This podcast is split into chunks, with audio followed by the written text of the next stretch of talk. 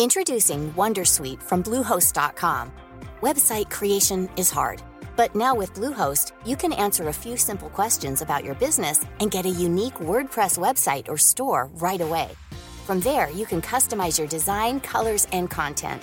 And Bluehost automatically helps you get found in search engines like Google and Bing. From step-by-step guidance to suggested plugins, Bluehost makes WordPress wonderful for everyone. Go to bluehost.com/wondersuite. Hey, I'm Ryan Reynolds. Recently, I asked Mint Mobile's legal team if big wireless companies are allowed to raise prices due to inflation. They said yes. And then when I asked if raising prices technically violates those onerous two-year contracts, they said, "What the f*** are you talking about? You insane Hollywood ass." So to recap, we're cutting the price of Mint Unlimited from $30 a month to just $15 a month. Give it a try at mintmobile.com slash switch. $45 upfront for three months plus taxes and fees. Promo for new customers for limited time. Unlimited more than 40 gigabytes per month. Slows. Full terms at mintmobile.com. ¿Escuchas eso? Es el tiempo. El tiempo que he estado investigando sobre el mundo del podcast. El tiempo que puedes ahorrarte tú. Ahora tienes disponible la suscripción anual a quiero ser podcaster.com a un precio especial por un periodo corto de tiempo. Entra y únete a la comunidad. Tendrás acceso a entrevistas en directo, más de 100 videocursos de podcasting y chat en Telegram donde recibes toda la información por si no quieres ni siquiera entrar en la web. Tiempo. Eso es lo que te ofrezco. Quiero ser podcaster.com.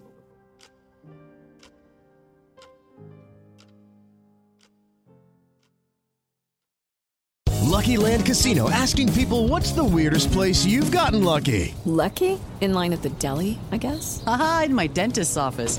More than once, actually. Do I have to say? Yes, you do. In the car before my kids' PTA meeting. Really? Yes. Excuse me, what's the weirdest place you've gotten lucky? I never win and tell. Well, there you have it. You can get lucky anywhere playing at LuckyLandSlots.com. Play for free right now. Are you feeling lucky? No purchase necessary. Void where prohibited by law. 18 plus. Terms and conditions apply. See website for details. Bienvenidos a la Sunecracia en versión Blab, en versión vídeo. Eh, ¿Qué es el invento este del Blab? Pues es como una videoconferencia en la que hay cuatro interlocutores. Uno voy a ser yo, los otros tres las otras tres ventanas, le llamaremos ventanas. Una va a ser mm, un invitado rotativo, otro va a estar destinado, reservado a la gente que me apoya en Patreon, en patreon.com barra Sune. Y el otro va a estar libre para que cualquiera de vosotros, en cualquier momento que queráis entrar en el debate o en la charla, o alguien que haya estado invitado antes y tenga algo que reaportar, pues se mete y sigue con la, seguimos con el debate, con la charla. Pero esa, esa ventana ha de estar más o menos libre, tiene que ser más pública, ¿no? La, la cuarta ventana. Entonces, eh, ¿qué son las podcharlas? Las podcharlas nacen hace un par de años en la Sonecracia en versión podcast, en lo que se denominaba como una charla en la que tú escuchabas The Wire. La gente se olvidaba totalmente que estaba en un podcast. Yo me los traía a mi terreno y acabamos hablando de muchas cosas, cosas íntimas, cosas que en algún momento nos trajeron problemas por no acordarnos, o sí, pero mm, en una capa muy pequeña que estaba grabándose y la gente pues hablaba de podcasting, sobre todo de podcasting de una manera muy sincera y eso es lo que queremos aquí hoy, que, que hablemos un poco de lo que pensamos del tema de las redes de podcast porque eh, aunque vamos a empezar con ese tema, no quiero que sea el único. Lo bueno que tiene la podcharla es que no tiene guion y la hacemos entre todos. Entonces, hemos puesto como tema inicial las redes de podcast, luego vamos a ir un poco evolucionando conforme vayan entrando invitados. Tenemos invitado a gente como Sebas Oliva, Josh Green, John Boluda también está por aquí, Mm, Madrillano me está esperando ya por aquí llamando, así que pongo el disclaimer, ¿vale? Que tenemos un disclaimer preparado por Rosita. Rosita Larcos y empezamos ya a traer gente. Así que empezamos. Bienvenidos a las podcharlas de la Sunicracia.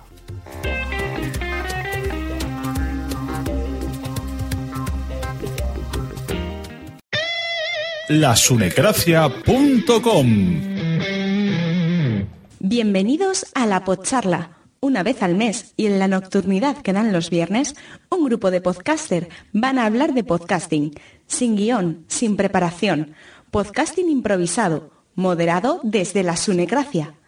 Pónganse cómodos, que empieza. Hola y bienvenidos a lasunecracia.com en su capítulo número 87. Este sería la tercera podcharla en total, la primera vez que utilizamos la versión Blab, que es un vídeo que, bueno, videoconferencia grupal pública en la cual puede entrar y salir muchas personas.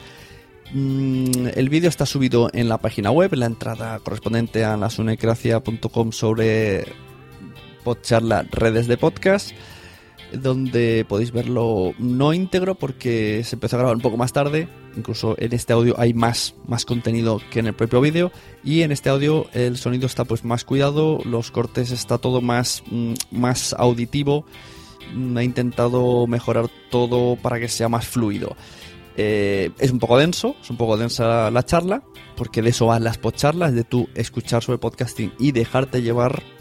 Vamos a sacar muchos temas.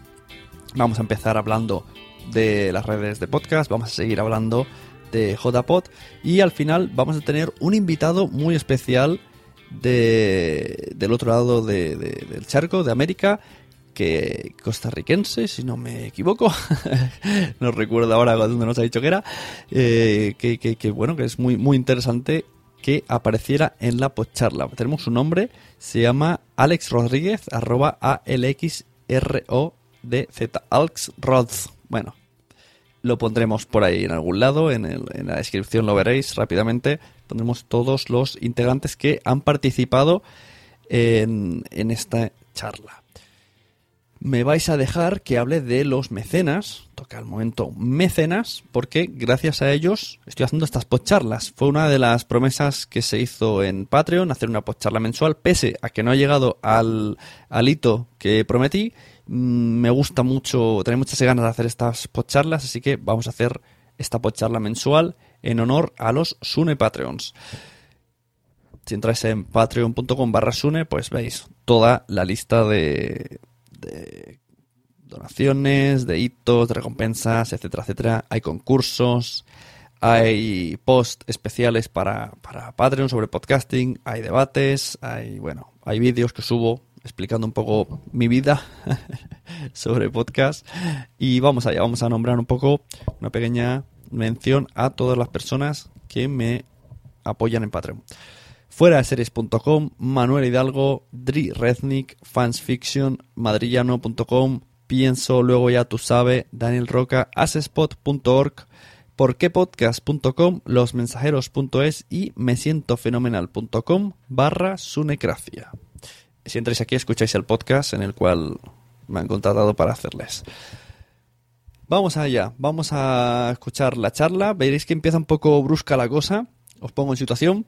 Me costó un poco encontrar la manera de invitar gente, pero empezamos directamente con el saludo de Josh Green y John Boluda, ¿vale? Recordad también que este podcast lo patrocina John Boluda, se dice durante varios momentos de la charla, pero no me queréis sin recordar el link boluda.com barra sunecracia, que os podéis ya ir apuntando para intentar, como vamos a hablar mucho de monetizar, va a meter el gusanillo, pues yo os dejo ese, ese formulario ahí, que Joan nos ayuda y vais a ver que cosas que dices va a convencer como mínimo a contactar con él. Luego ya decidís vosotros si sí o si no. Pero como mínimo está este formulario de contacto, que simplemente es un formulario, pues eso, de contacto.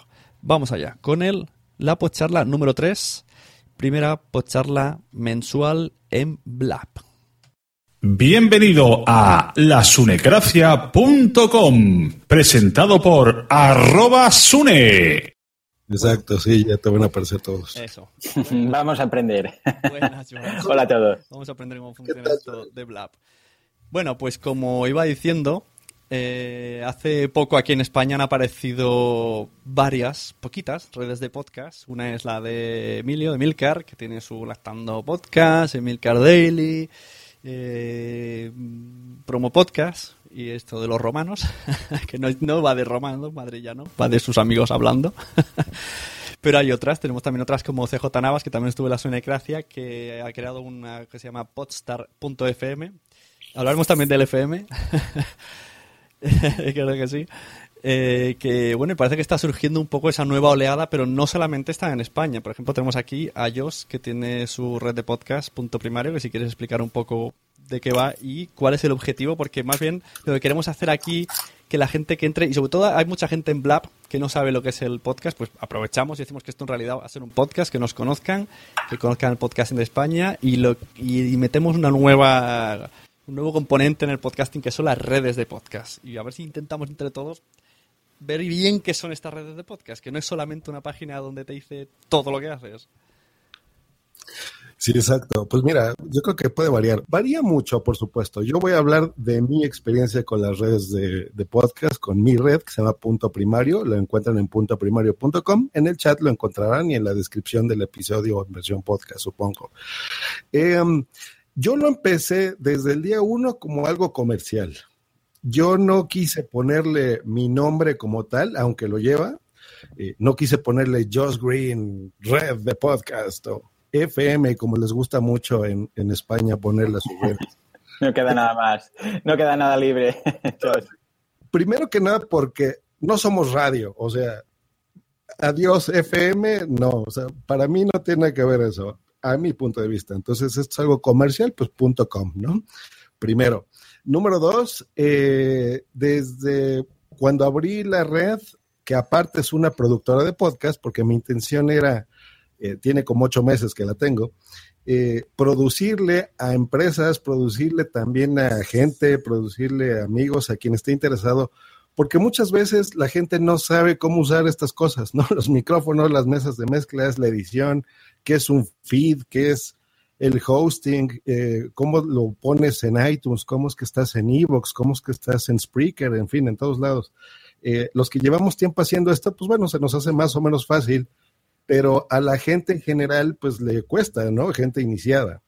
Entonces, mi idea fue esa, yo decirle, bueno, yo ya tengo mis años en esto, les voy a ayudar, les voy a explicar cómo hacerlo, eh, voy a ser una productora en donde puedo hacer desde explicarles cómo, eh, asesorarlos y cobrar por ello, hasta producirles completamente el podcast, ¿no? Incluso con voces grabados de gente de la red o ellos graban su podcast, que así es como tengo un par de los que están en la red, eh, y tú mándame el audio y yo me encargo de todo lo demás, ¿no? De la edición, del hosting y demás. En el link que están viendo pueden ver ahí gente que, que tengo, por ejemplo, hay un caso muy curioso que fue justo mi primer cliente, que es el Rincón de Fisioterapia, ese es el podcast que manejo ahí. Eh, que lo hacen en Madrid, precisamente. Yo estoy en la Ciudad de México, pero bueno, ya vieron, eh, esa es la, gracia de tener, eh, de aprovechar el Internet, creo yo, ¿no? Y una red. No centrarte y no focalizarte y no pensar que el Internet solo es donde tú vives, ¿no? El Internet y nuestra lengua en español, pues vienen en todas partes del mundo, ¿no? Entonces, yo creo que eso es algo interesante. No, no te cierres, ábrete eh, y en tu red, pues bueno, ya irá creciendo poco a poco, ¿no? Y en este momento pues, tengo yo dos, cuatro, seis, ocho, eh, nueve, diez, diez podcasts que están aquí en la red. Eh, de casi todos, yo diría que del 70% más o menos, tengo pretensiones comerciales. estoy cobrando dinero porque estén en, en, la red, bueno, en sí por la producción más que otra cosa pero la red de alguna forma lleva de la mano, ¿no? Yo creo que si te gusta el estilo de mis producciones, por ejemplo, de edición, de cómo se escucha, de se oye bien, eh, en general eso encuentras en una red, ¿no? Eh, podcasts que son eh, similares entre sí, por ejemplo, ¿no? Y bueno, hay muchas cosas que podamos hablar. No sé exactamente algo que te has pensado, Sune, y, que aclaremos aquí a tu audiencia. No, no, yo quería más o menos que explicase vuestra experiencia. Hemos visto ya la palabra, ha salido el tema económico, que ya es difícil que en los podcasts se hable de tema económico. Ya vemos gente que directamente piensa, voy a hacer una red de podcasts con la finalidad de ganar dinero la cual, mm, si no tiene esa finalidad, no le veo muy, mucho sentido pensar voy a hacer una red de podcast simplemente por placer, juro. Entonces, si tenemos que hablar de, si, que, si queremos hablar de dinero de monetizar, pues yo quiero dar paso a Joan Boluda, que es una de las personas que aquí en España por lo menos está consiguiendo que, pues, eh, si no es el primero que se dicho, esto sí se puede monetizar, si hay otros casos serán de manera individualmente, él más o menos eh, está haciendo, que eh, de lo que yo conozco, eh, se está poniendo en primera fila diciendo yo puedo ayudaros y de paso meto mi cuña aquí delante tuyo para que veas boluda.com barra gracia. Tenéis ahí un formulario. Y ahí Joan nos va a explicar un poco el, por qué alguien se haría una red de podcast y, y el tema de rentabilizar todo esto. Claro, ah, bien, una de las, precisamente una de las cosas, una de las gracias de montar una red de podcast es que ahora, bueno, nosotros en el, eh, es cierto, como dice Josh, no tenemos que pensar en fronteras, pero vamos, nosotros nos dirigimos al mercado hispano, sobre todo España, Sudamérica, etcétera. Entonces, claro, también tenemos que pensar que no somos como en Estados Unidos, que de repente lanzo un podcast en inglés y me escuchan 400, 500 millones de personas porque está Estados Unidos, Canadá, está Reino Unido, está Australia, sino que tenemos un, un público más reducido. Entonces, la red de podcast lo que nos puede permitir es precisamente uh, si vamos a monetizar esos podcasts a través de, por ejemplo, patrocinios, aglomerar y sumar todas las visitas, o bueno, en este, en este caso, todas las descargas, todos los oyentes, etcétera, ¿no? Es una forma de decir, bien, yo con un podcast, quizás, y, y normalmente si son podcasts, porque una de las gracias de los podcasts es que sean lo más nicho posible para tener una audiencia más, más fiel, más que un podcast eh, generalista. Pues en lugar de tener uno, tengo una, y la oferta que yo hago a ese posible patrocinador es de patrocinar globalmente, por ejemplo, 10 podcasts. No, no, siempre tiene por qué ser así. En muchas ocasiones, de hecho, uh, hay pequeños uh, podcasts nicho que quizás cobran más uh, que de patrocinio que algunos podcasts más genéricos. Pero la red podcast al menos da una cierta imagen de decir, bueno, este es mi, esta es mi red, este es mi grupo, puedo hacerte una oferta individual por cada uno de estos podcasts, pero además tengo la posibilidad de ofrecerte una, una oferta global. Y eso es, eh, y eso es posible actualmente. De hecho, claro, yo, bueno, aquí todos los que estáis venís del, del podcasting, bueno, has añadido madrileño, uh, madrillano. Hola, buenas, ¿qué tal? Um, pero venís del podcasting y ahora uh, estáis virando hacia el tema de, uh, de, la monetización, ¿no? Yo al revés, yo venía del marketing, yo venía de monetizar, yo venía de los negocios, etcétera, y descubrí el podcasting y pensé, uh, esto es totalmente monetizable. Entonces, ahí se unieron nuestros destinos, ¿no? Uh, y de ahí cuando os dije, esto, esto se puede monetizar, sin ningún tipo de duda se puede monetizar. Y de ahí que ya hemos empezado a monetizar algunos podcasts. Yo el mío desde el principio ya empecé, pero después cuando he visto la calidad, porque si algo tiene Uh, si algo tiene el podcasting actualmente es que precisamente como viene de hacerlo inicialmente, aunque haya ese trasfondo de, bueno, y si lo monetizo mejor, pero como viene de, voy a hacerlo porque me gusta, voy a hacerlo porque lo disfruto, voy a hacerlo porque es inicialmente un hobby, porque es un hobby que tengo y lo quiero uh, dar a conocer. Uh, inicialmente, ahora ya no sé, pero hace unos cuantos años nadie montaba un podcast para decir, voy a forrarme, o voy a sacar un sueldo, o voy a... No, incluso hoy en día, bueno, dicen, bueno, si es que hay algo, pues mejor que mejor, ¿no? Es decir, que alguien que monta un podcast, precisamente el factor económico no es el principal motor no es, no es, el principal, por decirlo así, la, principal, uh, el, el, principal motivo para el que lo monta, sino porque le gusta. Y entonces, precisamente, eso es lo que tenemos que tener claro, que si tú realmente uh, quieres monetizar un podcast, primero tienes que crearlo, eh, y es siempre el mismo camino, es que no hay vuelta, o sea, no hay vuelta de hoja. Crear, crecer, monetizar. Y esto es siempre. No puedes empezar monetizando. Tienes que crear algo y tienes que poco a poco crecer. Ti, Joan, respecto a las redes. Bueno, uh -huh. tú patrocinas uno de los podcasts de mi red, fíjate, que es cuando los niños cantan, por cierto. Cierto, cierto, muy bien. Pero, por ejemplo, yo... yo es que el, el, el, el, que lo hace, me, su voz eh, me tiene enamorado. Me tiene enamorado. Yo creo que sí. el que lo graba. Ahora que no nos escucha. Mira, es, es, bueno el chico, es bueno el chico. Y Calzados Martín, entren, por favor. Bueno. fuera, fuera, de eso, lo que yo he estado pensando en mis redes eh, del lado comercial es, por ejemplo, ahora que tocas la publicidad, que tú la manejas bien, es eh, hacerla a través de todos los podcasts de mi red. Entonces, por ejemplo, y de los que estén interesados, ¿no? Entonces, no tener nada más un patrocinio por, por podcast, que por supuesto él lo puede buscar, no, no necesariamente tiene que ver con la red, pero de parte de la red decirles, oigan, miren, eh, pues tenemos un público en común, eh, tal vez podemos poner aquí un comercial, un anuncio que, se, que sea el mismo dentro de todos los podcasts de la red y compartir los beneficios entre los, los podcasts, por ejemplo, que pertenezcan, ¿no? ¿Esta publicidad en conjunto se puede hacer? Uh, sí, lo que pasa es que, a ver, actualmente poder hacerse se puede, ¿eh? por supuesto. Um, lo que pasa es que actualmente hay. El modelo es válido, funciona. El problema es que hay poca oferta y poca demanda aún, y es muy difícil encontrar uh, un patrocinador que encaje relativamente con un podcast. ¿A qué me refiero con eso? Yo ahora tengo 27 clientes que quieren anunciarse en podcast. 27 clientes, 27 personas, 27 empresas, 27, algunos son e-commerce, algunos, hay de todo, ¿eh? ¿eh?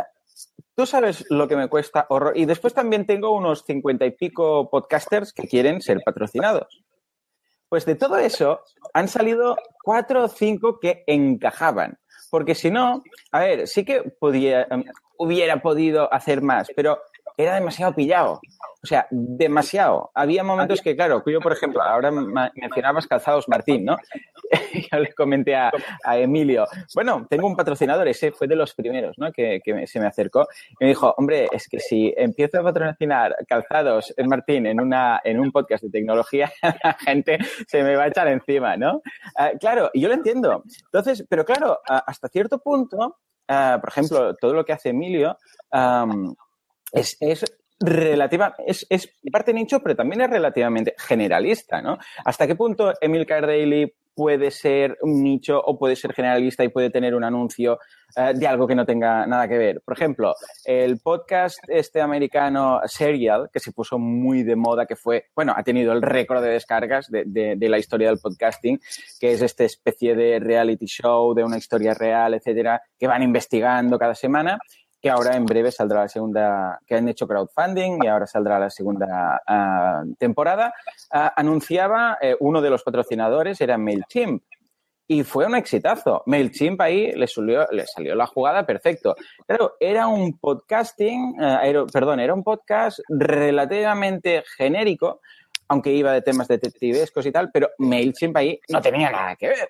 Con lo que quizás lo que tenemos que hacer ahora ya aquí en España, sobre todo mm, considerando que el mercado está tan verde, que cuesta tanto encajar unos con otros, abrir un poco ese abanico y decir, bueno, aceptar un poco más de decir, bueno, si yo soy un podcast tecnológico y tengo que anunciar yo qué sé, pues zapatos, o si yo soy un podcast, yo qué sé, que hablo de temas de niños, por ejemplo, y tengo que anunciar algo que no está, yo qué sé, pues iPhones, pues quizás podría hacerlo. Eh, lo que pasa es que, claro, siempre quedaría mejor que esté, eh, más que nada por también por el valor.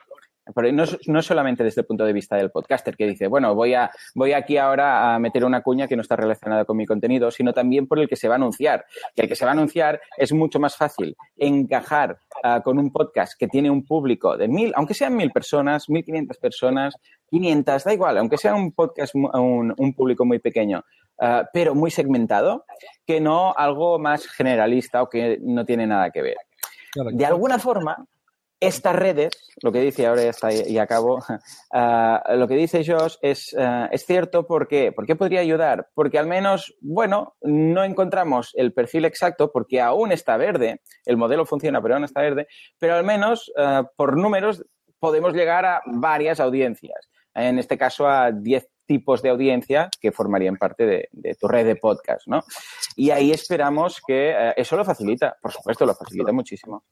Yo lo que veo que hoy día, si escuchas podcast, es que o sea, ya, ya, tienes ahí un nicho en general que gente que como mínimo sabe de tecnología. Entonces, toda la Totalmente. cosa online, ya sean zapatos o lo que sea, siempre será más público que otro. Sí que es verdad que habrá más público en uno de niños que en uno de tecnología sobre zapatos, pero igualmente al ser online, todo lo que sea online, uh -huh. hoy día ahí lo veo un poco más fácil. Entonces ahí Sí, es un poco sí. complicado. Pero tenemos ahí a, a Madrillano, también quiero darle paso. Madrillano, ¿qué opinas de las redes de podcast y todo este boom que ha salido de los FMs? Pues voy a intentar ponerme del lado del pot escucha. O sea, yo eh, realizo una hora de podcast al mes, posiblemente, sumando tiempos, pero escucho 100 horas al mes. Entonces, mm, yo creo que se- se- os estáis peleando por, por la misma tarta y quitarnos, eh, cuando alguien de, de su red de podcast promociona otros, otros podcasts, en realidad lo que me está diciendo tu tiempo, dedícamelo a mí en vez de dedicárselo a un tercero. Y si ese contenido es de calidad, vale, pero si se va a crear contenido eh, para aumentar audiencia, no lo veo, no, no compro la idea. Y si, y si, el, co- y, y si se crea contenido solo para, para poder monetizar, pues no sé, lo veo como muy, muy forzado. Pero también hay distintos redes de podcast. Porque, por ejemplo, hablamos de punto primario. Yo no veo que en punto primario se anuncien unos a otros ahí como una especie de endogamia. Si hablamos Entonces, de ¿qué- Emilcar ¿qué función tiene la red de podcast? Eso es parte de lo que está preguntando Juan Febles en el chat, que él pone, algunas redes de podcast lo que hacen es promocionarse en todas para ganar más oyentes en la red. Yo, por ejemplo, trato de no hacer eso, si se fijan, en ninguna estoy anunciándome a los otros componentes de la red, no sé si sea bueno o no, pero yo lo que busco es darle identidad y darle protagonismo al podcast en cuestión. O sea, si yo estoy editando uno de niños, los niños es el rey, ¿no? Eh, si es de fisioterapia, lo mismo. Lo que yo ofrezco como productor de mi red de podcast es tratar de ayudarlos a ellos a que tengan la mayor audiencia posible, la mejor calidad de audio posible, por supuesto.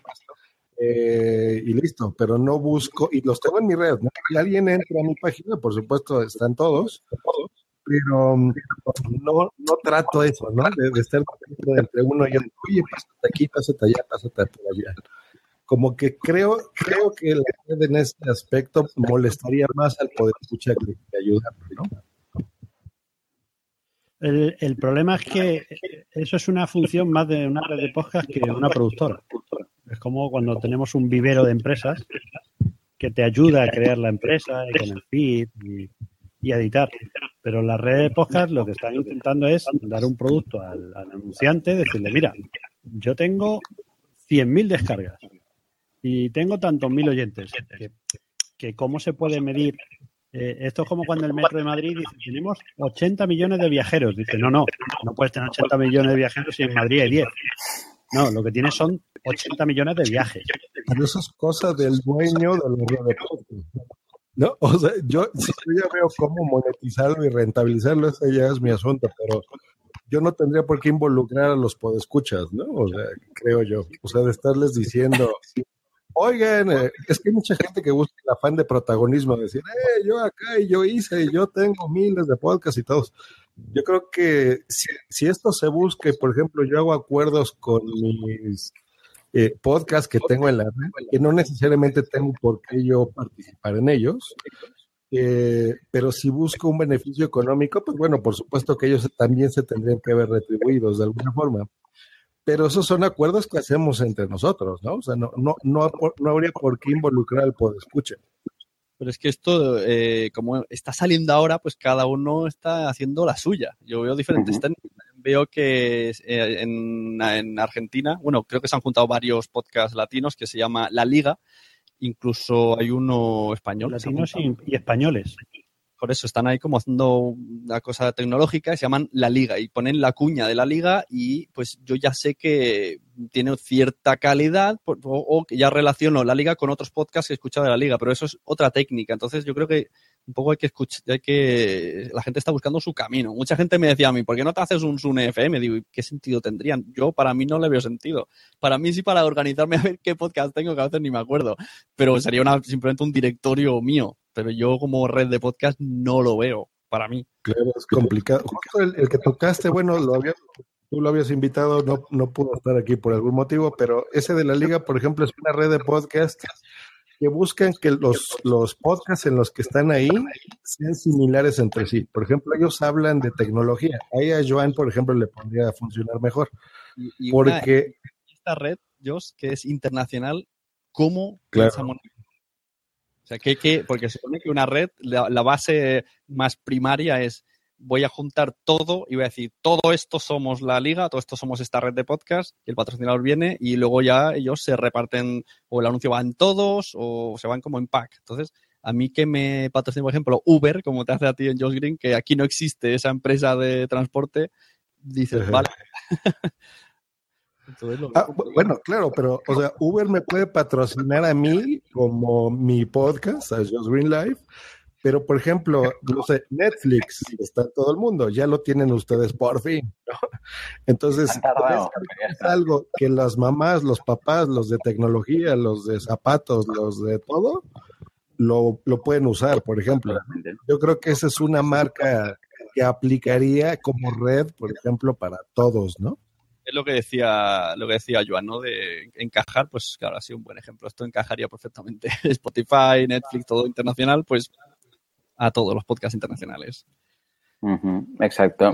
Ah, bueno, de hecho, yo no tengo una red de podcast, pero tengo, ya os decía ahora, cincuenta y pico podcasters que están interesados, con lo que yo también podría hacer una oferta conjunta a un cliente y decirle, ah, pues mira, tengo tantas escuchas o tantas descargas, pero también deberíamos intentar huir un poco del sistema tradicional de medición de audiencias, de descargas, etcétera, que es lo que arrastramos, es el lastre que tenemos de la radio convencional, es lo que decíamos antes, FM, pero no somos radio, no queremos ser radio, no tiene nada que ver, es otro, es otro mundo. Ah, sí que es cierto que aún se habla de miles de descargas, de un coste por cada mil descargas de los podcasts, de tanta audiencia, pero deberíamos centrarnos más en la calidad y en la segmentación de la audiencia. Porque yo, por ejemplo, preferiría que anunciaran ah, cualquier producto mío en un podcast de, que tenga mil descargas o mil oyentes, da igual, lo contemos como lo contemos, porque esto es otra, es imposible contarlo cada uno. ¿Qué contas? Las ¿Qué cuentas? Las descargas, descuentas la gente, las descargas en, en, una plataforma, en la otra, es imposible, es muy difícil, vamos, es muy difícil.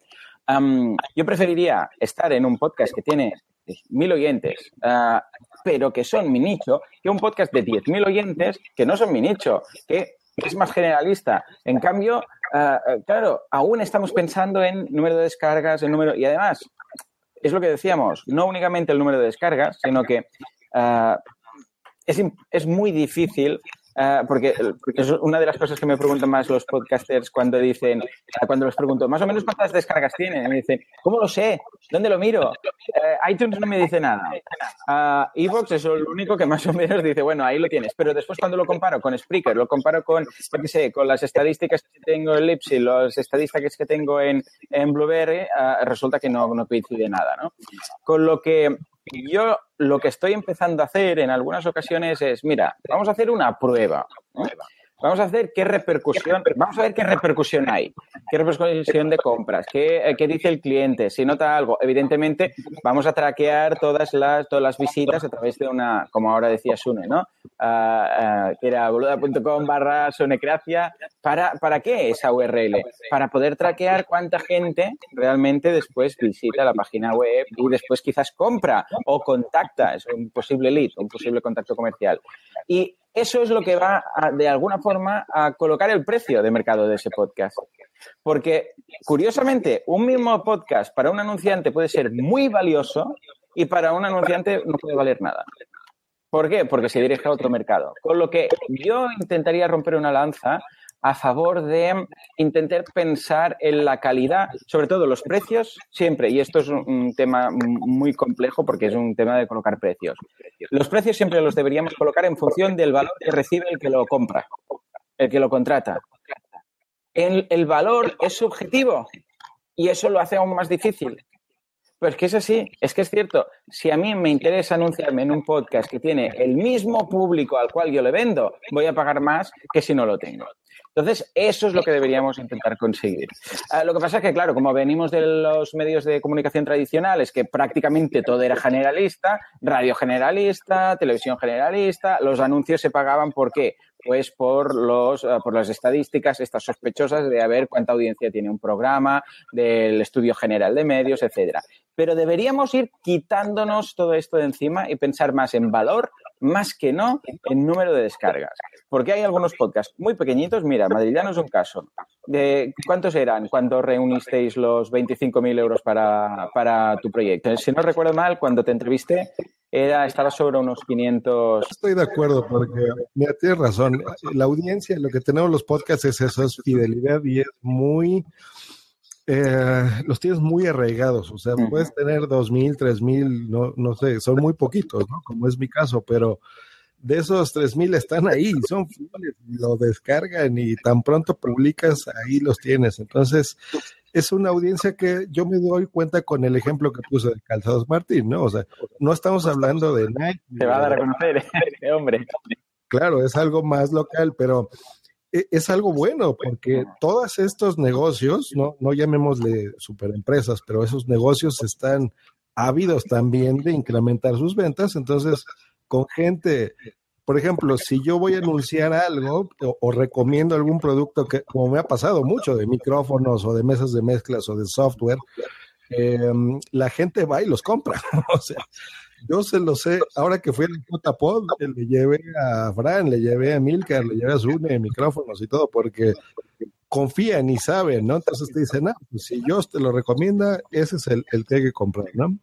Entonces, eh, ese valor de nicho, estoy muy de acuerdo, creo que ya todos estamos de acuerdo en que vale mucho, pero digo también, el tema es, eh, las redes de podcast, ¿no? Por eso te preguntaba de también de anuncios generales para una red, eh, para compartir entre todos, ¿no? Pues a lo que decíais, eh, estaba diciendo yo descargas de 2.000, 3.000 que a ellos les parecen pocas, a mí me parecen muchas. está muy bien. 2.000, 3.000, un podcast nicho está muy bien. Se puede, se puede monetizar sin, sin problema imaginaos también un podcast sobre perros y gatos de 200. Pues yo lo veo súper monetizable, porque además la gente que tiene perros y gatos, mm, de hecho, existen restaurantes de gatos, ropa de perros, mm, cosas súper especialistas y nada baratas. Entonces, pues también es un público que está ya predispuesto a, hacer cosas. El otro día justo, en un grabando el podcast con mi mujer, y dice, me enteré, me dijo así, que se lo voy a editar, no voy a, porque se notó que me medio mosqué. que se ha suscrito a como una especie de consultora que le da consejos para niños. como un curso de Joan Boluda, pero yo dije, eso y, me sorprendió que mi mujer se suscribiera a un curso online. Digo, pero si tú esto no lo usas. O sea, que, que les otra. Las madres son otro nicho que, que cualquier cosa que les vaya bien y que les haga sentir bien, mejor madres o mejor consejos, también van a pagar. Es que hay, que... Curiosamente, uno de, ahora diciendo esto, uno de los podcasts que más interés hay y que más anunciantes coinciden que tienen interés en anunciarse es de la red de Emilio, de Milcar, el de Lactando que es quizás de los más pequeños y de los más nicho que tiene, pero que coincidía más con al menos clientes en mi cartera de clientes que decían, ah, pues este es interesante porque tengo un producto de esto, ¿no? Ah, con lo que, imagínate, y era, vamos, eh, comparado con Emilcar Daily o con Proyecto Macintosh o con, que con, con, cualquier otro, no tienen ni la mitad de la mitad de la mitad de las visitas, pero los clientes estaban más interesados en ese en concreto. Claro. Mira, antes estaban diciendo en el chat, eh, venir una cosa muy buena y que no quiero que se pase de largo. Cuando hablábamos de la audiencia general de podcast de Argentina, de tal, que si los anunciantes les interesaría o no, y él ha dicho, bueno, pero a lo mejor, por ejemplo, es el caso muy claro de ellos, él está en México, pero eh, su público mayoritario es en España. Entonces, a lo mejor a un anunciante español le interesa salir en el podcast de uno de fuera, no porque él sea de fuera, sino porque su audiencia es más de aquí. Por ejemplo, decían los otro día de Puro Mac, pues también decían eso, que el 80% son de España porque es donde hay más boom y más interés. Pues a lo mejor un anunciante de aquí le interesa más sin ser ellos de aquí. Ah, pues ahí está, te voy a pasar mis podcasts para que los patrocines. Por supuesto, yo lo veo, ya os digo, lo, veo. Lo único que me falta es más gente, más anunciantes por un lado, pero más, más podcasters por otro, para poder ir encajando. Y poco a poco lo vamos haciendo. Y vosotros sois casos. Eh, para, para ejemplo, para muestra un botón, ¿no? Y lo tenéis ahí. Pero tenemos que seguir trabajando en eso para ir encajando más y más. Lo que, por ejemplo, es eh, funciona muy bien es si, evidentemente, se trata de un de un e-commerce que puede vender a nivel nacional.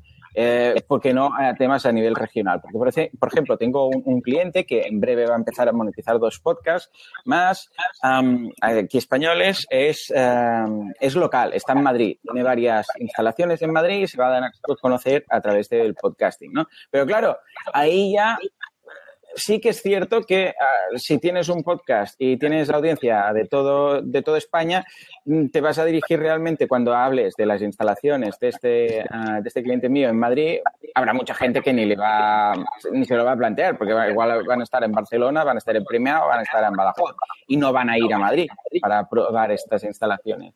Con lo que es, es cierto que todo lo que son servicios online tienen las de ganar. El caso antes que veíamos de MailChimp, ¿no? En el caso de Serial. Claro, MailChimp, bueno, uh, tema de email marketing. Todo el mundo puede ir a MailChimp, incluso aunque no estuvieran en... Yo, escuch, yo escuchaba Serial y yo, yo consumo MailChimp.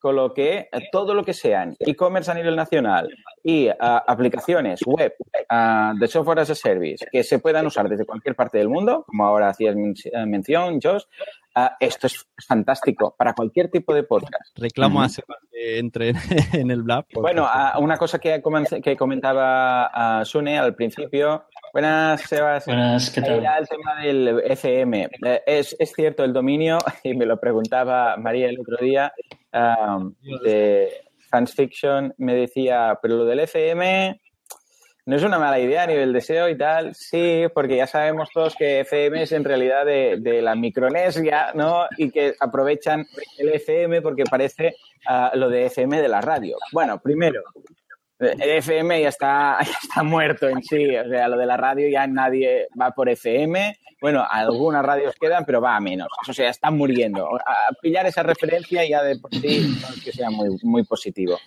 pero después a nivel de SEO tampoco ayuda mucho, la verdad. Y lo que tenemos que hacer es, y yo, yo tengo un podcast eh, con FM, eh, y no digo que no, pero es que simplemente porque estaba todo pillado, todos los .com estaban pillados, los .net, los .es, y dices, pues me agarro a un FM, primero, es caro, es muy caro el FM. Uh, a nivel de SEO no te ayuda y además es una cosa, primero, que está obsoleta, que está yendo a menos del FM, y además para más Inri es algo que nosotros queremos diferenciarnos. Queremos diferenciarnos de la radio. Estábamos diciendo ahora, decía Josh, eh, no somos radio, nos estamos yendo por otro sitio y tenemos que marcar las distancias para que la gente no nos mezcle. Bueno, pues a pesar de eso, a veces dejamos ahí, pillamos el FM, pero vamos, si no tenéis nada montado en un FM, os recomiendo buscar un .com, un .es, un punto, cualquier otra cosa que no sea FM, porque no os va a solucionar la vida. Si no, en Micronesia estaremos ahí en el top one de iTunes Micronesia. quizás sí, quizás sí. Los Micronesias, pues muy bien. Esta charla en realidad se, se, se, inició porque Sebas puso un tweet el otro día diciendo qué interesante se está poniendo el mundo del podcasting. Y entonces la gente empezó a darle bola y él hablaba de las redes de podcast. Y, y dijo, muy poco tiempo, muy, los tweets no puedo explicarme en tweets. Y alguien dijo, bueno, pues Sune va a preparar blab sobre tema. Y dije, mira, pues ya tenemos tema de inicio, así que en honor a Sebas se ha hecho este, este blab. Así que bueno. Muy bien. Eh, bueno, hola a todos. ¿Qué tal, Seba? Bien, muy bien, Josh. A ver, el, el tweet que yo puse, es el momento que me bajo el volumen. El tweet que puse era que el, el panorama del podcasting se está poniendo realmente interesante. Y eh, bueno, a ver, ¿cómo, cómo lo cuento? Eh, realmente fue por, por un episodio de La Sonocracia que yo estaba escuchando, el que, el que nos has pasado que, que escucháramos, que nos iría bien, de Podstar. Pues estaba escuchando ese. Lo que pasa que ya con, con toda la organización de las JPod, um, ya hace, hace semanas, desde antes de, de las propias JPod de Zaragoza, uh, que estamos revisando un poco el panorama del podcasting, ¿no? Entonces, uh, estamos viendo que, que, bueno, que actualmente no es como años anteriores. O sea, el, el panorama está cambiando. Uh -huh. Lo que pasa que yo me he ido dando cuenta poco a poco, ¿no? En Zaragoza, por ejemplo, y, y fue como, no sé, un poco como abrir los ojos a, a, cosas que en otros años no, pues no me había dado cuenta, ¿no? Pero después, viendo que se están creando redes de podcast aquí, escuchando los programas que, estoy escuchando y viendo los diferentes modelos que hay, eh, se me ocurrió lo siguiente. O sea, me di cuenta que hay un cambio de paradigma. Entonces, está a varios niveles. Por una parte, el- lo, que, lo que he visto es que de cara al oyente, o sea, el podcaster, de cara al oyente, eh, puede dar más, más seriedad y profesionalidad a sus programas, ¿no? O sea, em, bueno, que yo, de, que yo explique esto tiene WhatsApp, porque mis programas son que lo hago porque quiero cuando me sale, ¿no? Entonces, yo no soy un modelo de red de podcast. No- ninguno de los programas que yo, que yo tengo no, no se puede, no, no cabría aquí. Pero sí que eh, cuando un, un programa... Entonces, lo que, lo que vi es que, el, por ejemplo, eh, pues eso, los programas pueden dar una mayor seriedad al oyente, ¿no? Yo cuando, cuando, ah, cuando escucho, mm, por ejemplo, los, los programas que, que puede dar pu- pues Potestar, como oyente, ah, lo que me está diciendo es que un programa va a venir más o menos puntualmente cada X tiempo. Entonces yo puedo confiar en eso. ¿Vale? Además, es muy probable que ese programa ya cuide mejor pues el audio, el contenido, pero no ese programa, sino todos, porque por encima del propio programa habrá pues el CJ Navas, por ejemplo, que estará vigilante de que la cosa tenga una calidad determinada, porque el producto no es un podcast, es global. Lo que pasa que esto, no sé yo si se puede extrapolar a todas las redes de podcast, porque yo creo que mm, las redes, eh, cada una es de su padre y de su madre, ¿no? Pero em, en- me parece que el, el- el esquema que, que se me ocurría, las cosas positivas que podía aportar una red de podcast, pues de entrada era esto, ¿no? Una mayor calidad para, para el oyente. Y, y tienes Ah, razón. después hay otra cosa que es de caras al anunciante. O sea, el, el anunciante el- ve que, vale, yo quiero poner eh, un anuncio y me parece que, bueno, vosotros lo habéis estado diciendo todo el rato, ¿no? Esto de que aglutina audiencia, pues vamos, a mí me parece espectacular, ¿no? O sea, eso de que eh, yo, de que hay tantas escuchas en la red, pues además si son de unos temas que, bueno, más o menos, al- o sea, que, que se garantiza que va a llegar a tantas escuchas. Eso, ¿no? Otra cosa, que esto lo sabrá más John, supongo, pues el, el qué tipo de escucha es, pues eso yo, a mí eso se me escapa, ¿no? Pero el, el contar que, que se puede llegar a un grupo de gente y que suele ser estable, porque el, el- el oyente de podcast es como el, que ve una serie. Es que mm, es, es un fiel seguidor. Entonces, a mí me parece que eso mm, es muy potente para el anunciante. Pero Bueno, de hecho, esto es, es lo que, esto es el paradigma los- nuevo que va a hacer que los podcasters amateurs que siempre han dicho no, no, no somos radio, somos, hacemos podcast amateur, que somos libres como el viento, como el sol por la mañana. Pues no. Ahora cuando digan, bueno, vale, pero es que resulta que em, hay posibilidad de dinero mm, para que tú puedas hacer el programa mm, pues mejor con, no sé, no sé, me parece que a la que pones pasta de por medio de la gente en un principio eh, no te va a decir que no, no te va a decir que no, va a decir, bueno, vamos a mirarlo esto, vamos a, vamos a mirarlo. Y, y ya para acabar, lo bueno que tiene esto es que si dices, estas son chorradas, a mí no me gusta porque yo soy un podcaster amateur, oye, pues no entres. Es que es así de claro. Nadie, nadie te va a privar de, como eh, yo con mis podcasts, de seguir haciendo una chocados cada seis meses cuando a mí me dé la gana. Claro, Ujú. antes Bueno, es que eh, sin ir más lejos, esto es exactamente lo que ha pasado con, con los blogs. Exactamente es lo mismo. Podemos hacer la misma comparativa, las mismas similitudes, el paralelismo. Blogs, hay blogs amateurs, hay blogs más profesionales, hay redes de blogs que se han juntado bajo un mismo criterio, unos mismos criterios de calidad para juntarse entre todos y poder vender publicidad. Y cuando te vienen, te vienen con esto, te vienen con el dossier, los del weblogs de turno, y te dicen, mira, tenemos uno que habla de, yo qué sé, de deportes, uno que habla de nutrición, uno que habla de tecnología, y todos sumados son tantos miles de visitas. Entonces nosotros te colocamos el banner en todos ellos y ya está, y es como funciona. Lo que pasa es que nosotros en nuestro caso es un mercado más pequeñito, pero ojo, está creciendo mucho. Y lo que decías tú, de este año al año pasado no tiene nada que ver el panorama. Ahora, ah, así, de los que yo conozco, Emilcar, el Promo Podcast, Lactando, cuando los niños duermen, eh, Porque Podcast, eh, bueno, Porque Podcast aún no, pero ya lo he pactado con ellos, que también los voy a patrocinar ah, por un cliente mío, los de Apple 5 por 1, o sea, todos, todos, el panorama, están monetizando todos estos y hay muchos más que están monetizando. Hace un año, en las últimas jornadas, le eh, preguntabas en, en cualquiera de las charlas, ¿quién está monetizando? ¿Quién tiene patrocinador? Y nadie. En absoluto, ninguno. Estas jornadas ya hemos visto que ha habido el cambio. Y hay gente, y me- eh, precisamente Suno le decía, ¿no? En una de las charlas, no sé cuál era, que decía, pero ¿aquí quién está monetizando? ¿Aquí quién? Decía, Sune dijo, bueno, yo, yo, eh, y era rollo como, ah, pero hay uno.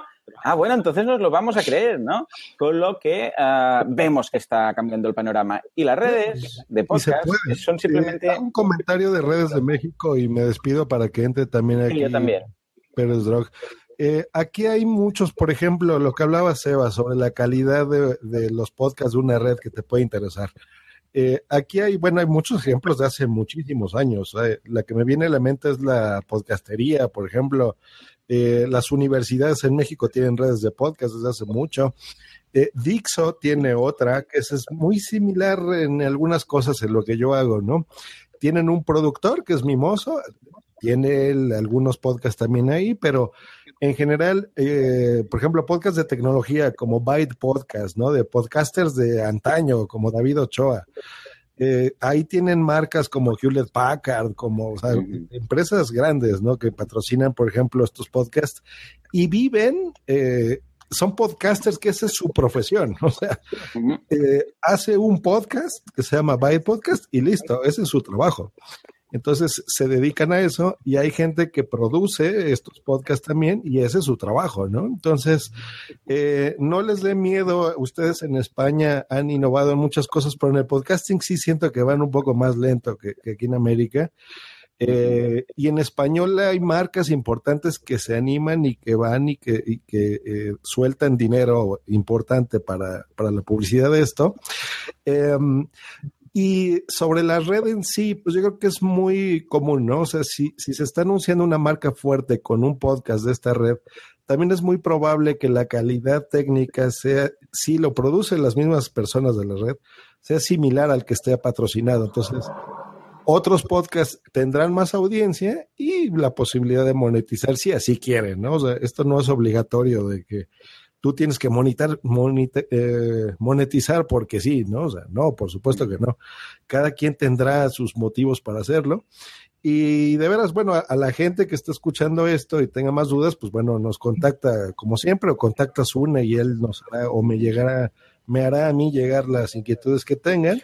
Exacto. Eh, y por supuesto, si quieren producir bien su podcast, entren a punto primero.com, por supuesto. Y pues bueno, muchas gracias, Une, y los dejo aquí con Pedro y con quien quiera entrar. Un saludo, chicos. ¿Qué tal? ¿Qué tal? Pedro, buenas noches. Antes de que Buenas noches. eh, que él se, se ponía en el lugar de los oyentes, que él piensa en los oyentes y veía más bien cosas negativas que positivas.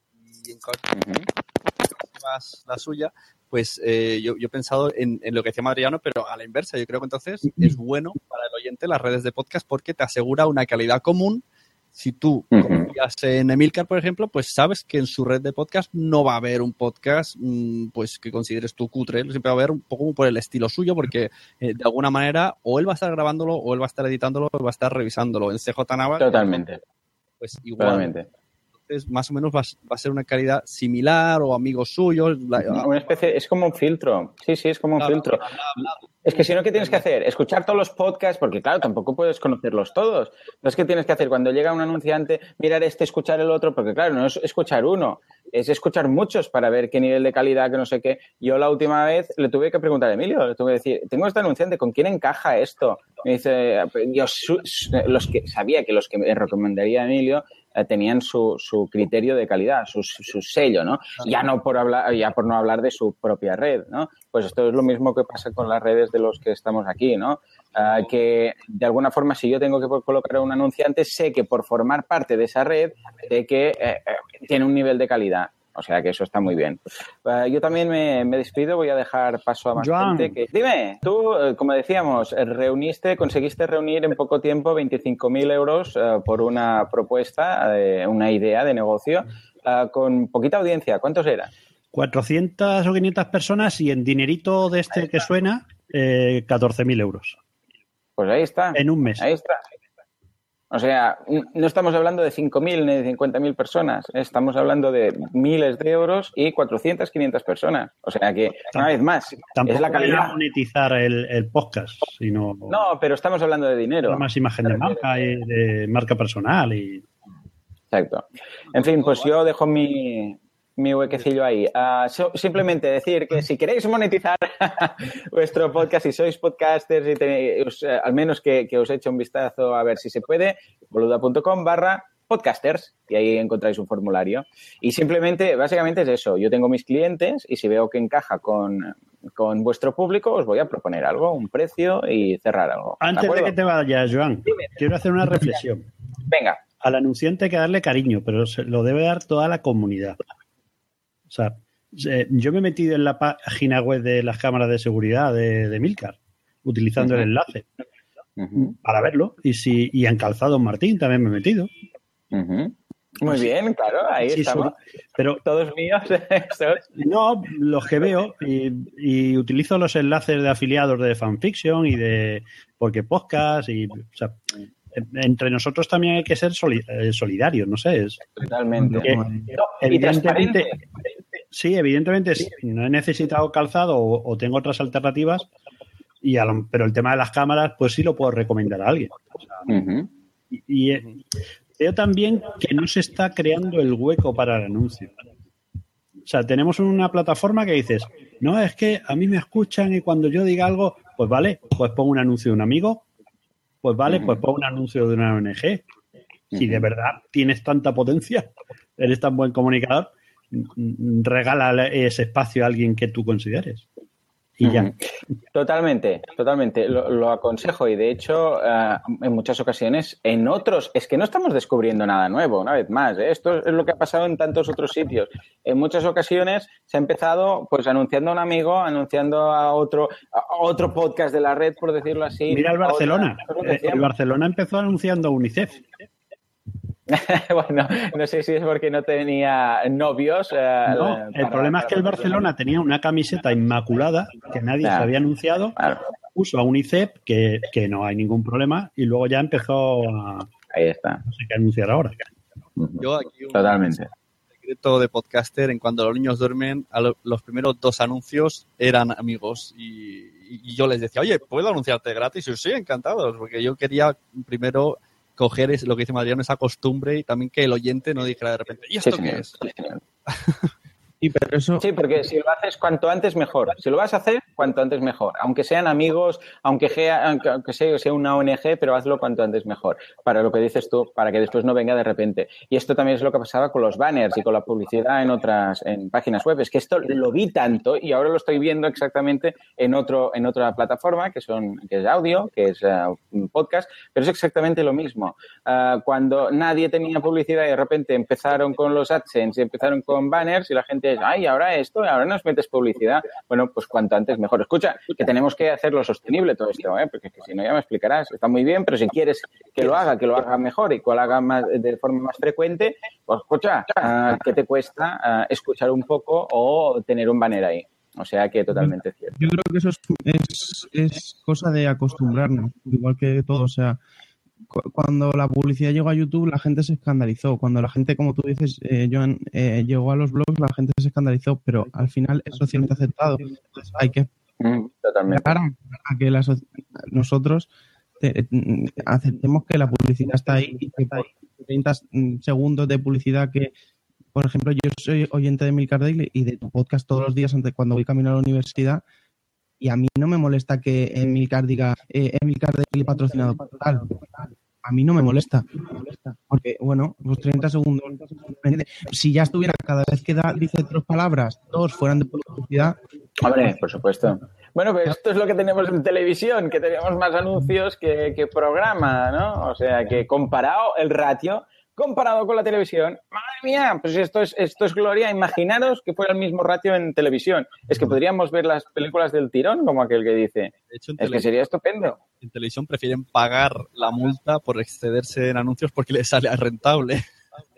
Totalmente, totalmente. Bueno, a ver, eh, teníamos a Joan aquí que se quiere ir a dormir, no vamos a entretenerle más. No, ya está. Hay alguien, lo digo porque, porque tampoco quiero dejar el hueco así, sino... Ahora Emilio decía que igual se pasa. Bueno, pues nada, señores, voy a dejar el hueco por si acaso porque voy a estar ahí, con no, voy a estar ahí por el chat un rato más ah, y cualquier cosa y lo tenemos. Ah, un placer y gracias, Sune, por montar esto.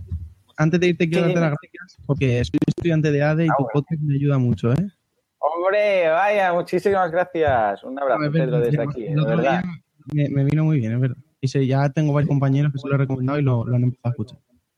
Tengo muchos estudiantes de ADE que también escuchan, incluso alguno lo ha comentado el profesor y he ido a dar una clase a raíz de esto. Imagínate lo que da de sí el podcast. El alumno escuchó el podcast, lo recomendó al profesor, el profesor se puso en contacto conmigo y he ido a dar algunas charlas. eh, pues ya llevo como tres o cuatro a universidades cercanas por aquí de Barcelona y tal. O sea que Barcelona, Gerona, etcétera. O sea que ahí queda, ahí queda la idea. ¿De acuerdo? Vale, vale, yo se lo comento. Venga, ahí estamos, será otra más. Venga, señores. Eh, Bueno, pues señor Pedro de Pedro Cast y otros muchos podcasts, comentabas en el chat que algo de una red de podcast, cuéntame bien, porque ha sido una parrafada muy larga y se me ha ido las letras, viva voz. A ver, lo, te lo tenía que soltar. A ver, yo no tengo una red de podcast porque yo no tengo 15 podcasts a- ahora mismo activos. Yo tengo dos. Tengo el estudio y tengo mi podcast que lo grabo todos los días, que se oye mal, mm, tarde mal y nunca. Y, y bueno, pero yo quería de alguna manera, yo veía que todo el mundo tenía su blog, porque yo, o sea, yo me- mi podcast hace la semana que viene dos años y yo con el blog llevo a lo mejor tres meses. O sea, quiero decir, yo nunca he tenido blog ni me he interesado. Yo lo subí a Spreaker y quien lo quiera que lo escuche y quien no, pues nada. Pero claro, llega, un- llega un momento en el que lo quieres como mm, un paso adelante y ya tomar una forma. Entonces yo creé un blog y esta es un poco la forma de red que yo que he tomado, pero que lo que yo me quería referir es que eh, la gente que, que no le ve el lado positivo, sino que solo le ve el lado negativo. Yo considero que una red de podcast no es más que una manera de crear una imagen de marca y de darle potencial a todo eso, porque lo que comentaba John no es lo, eh, no es lo mismo eh, monetizar dos podcasts que a lo mejor poder sumar esas estadísticas o sumar esos resultados y ofrecérselo a una empresa todo junto y decirle yo tengo esto. Eh, evidentemente el juntarlo todo tiene más, eh, más potencial y, se pueden hacer más, eh, más cosas teniéndolo todo junto. Y además yo personalmente, y el, eh, ha sido caso de, de redes de podcast que yo a lo mejor escuchaba uno y ahora los escucho todos, aunque no me interese de lo que está hablando, simplemente por la manera de hacer. Entonces creo que el tener una red y todo uniforme, todo en un blog, todo en un mismo sitio, hace que además tú a ti mismo te crees eh, tu propia publicidad. Entonces, eh, considero que es lo que le he dicho a, a Joan, por tener 30 segundos de publicidad de tu red o de otros, eh, yo son 20 segundos al podcast que al final lo que nadie escucha, la música que quitas cuando terminas de escuchar, eh, ahí meto una cuña de, de mi red. Entonces, yo no veo lo, lo negativo a todo esto. Yo no, no se lo veo, sinceramente. Y es así, no le veo la parte negativa tener una red. Nos dice Materno, no estoy de acuerdo en lo de juntar todo, me parece un error. Esperaremos que se explique un poco más porque no se puede conectar, quiere decir que tiene la familia durmiendo.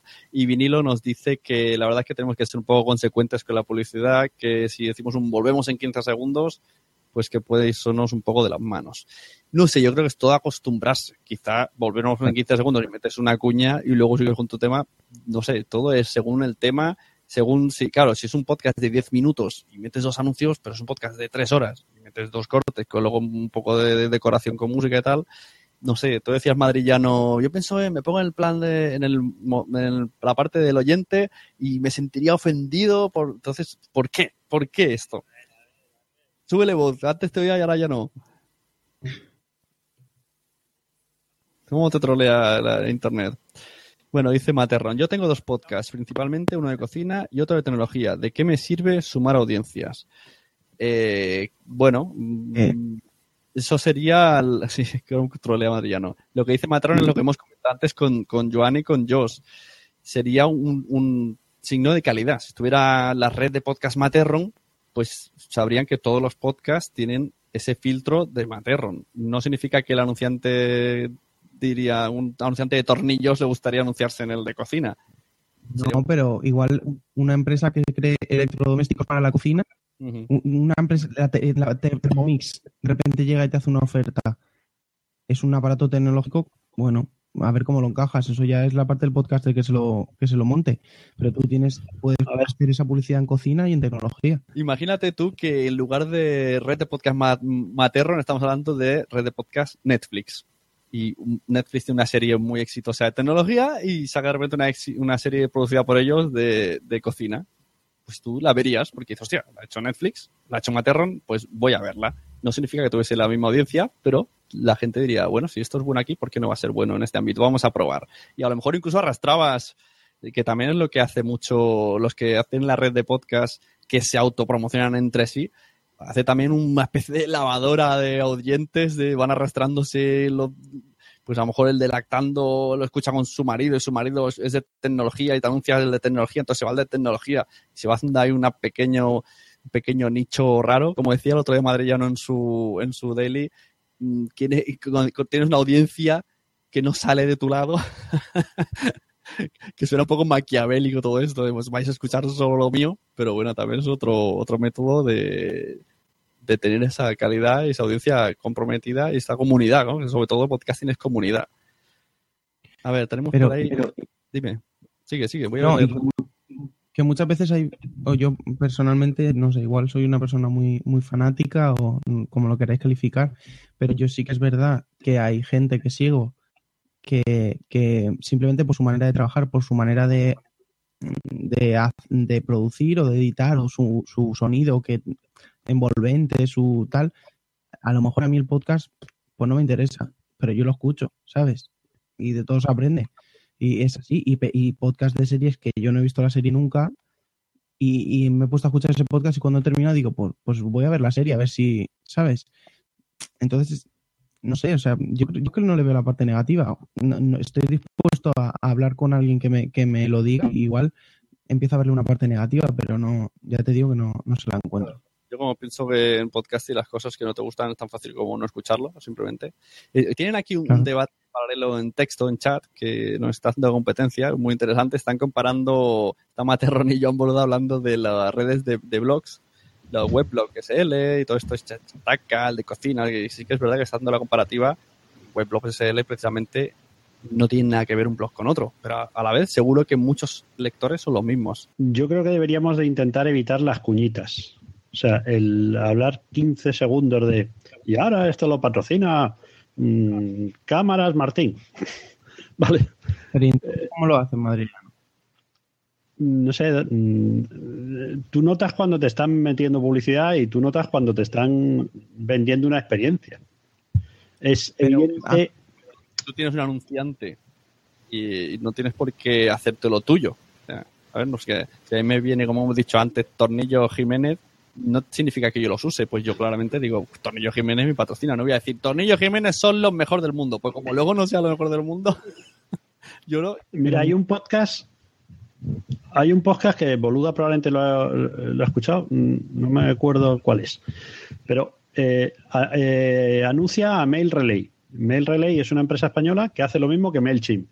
Y un día explicó, dice, mira, aunque yo os mando el boletín por MailChimp, en realidad os recomiendo Mail Relay por esto, por esto, por esto, y dio muchos detalles de que conocía el, producto. Mm, a los dos o tres meses se pasó a Mail Relay.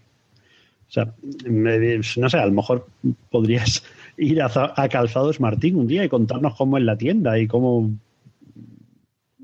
O, o- hacer, aunque no sea dentro del podcast, hacer una pequeña entrevista con el propietario de Calzados Martín. No sé. Es que el podcast yo le pido autenticidad. Y si no me da autenticidad, pues cada vez se va a parecer más a la radio. Claro, sí. No sé. Eh, pero esto se presupone la cercanía del podcaster y que va a ser todo súper mega sincero, pero bueno, en el momento que tú dices me patrocina, ya estás diciendo, eh, esto que hay dinero no significa que eh, yo esté Lo que-.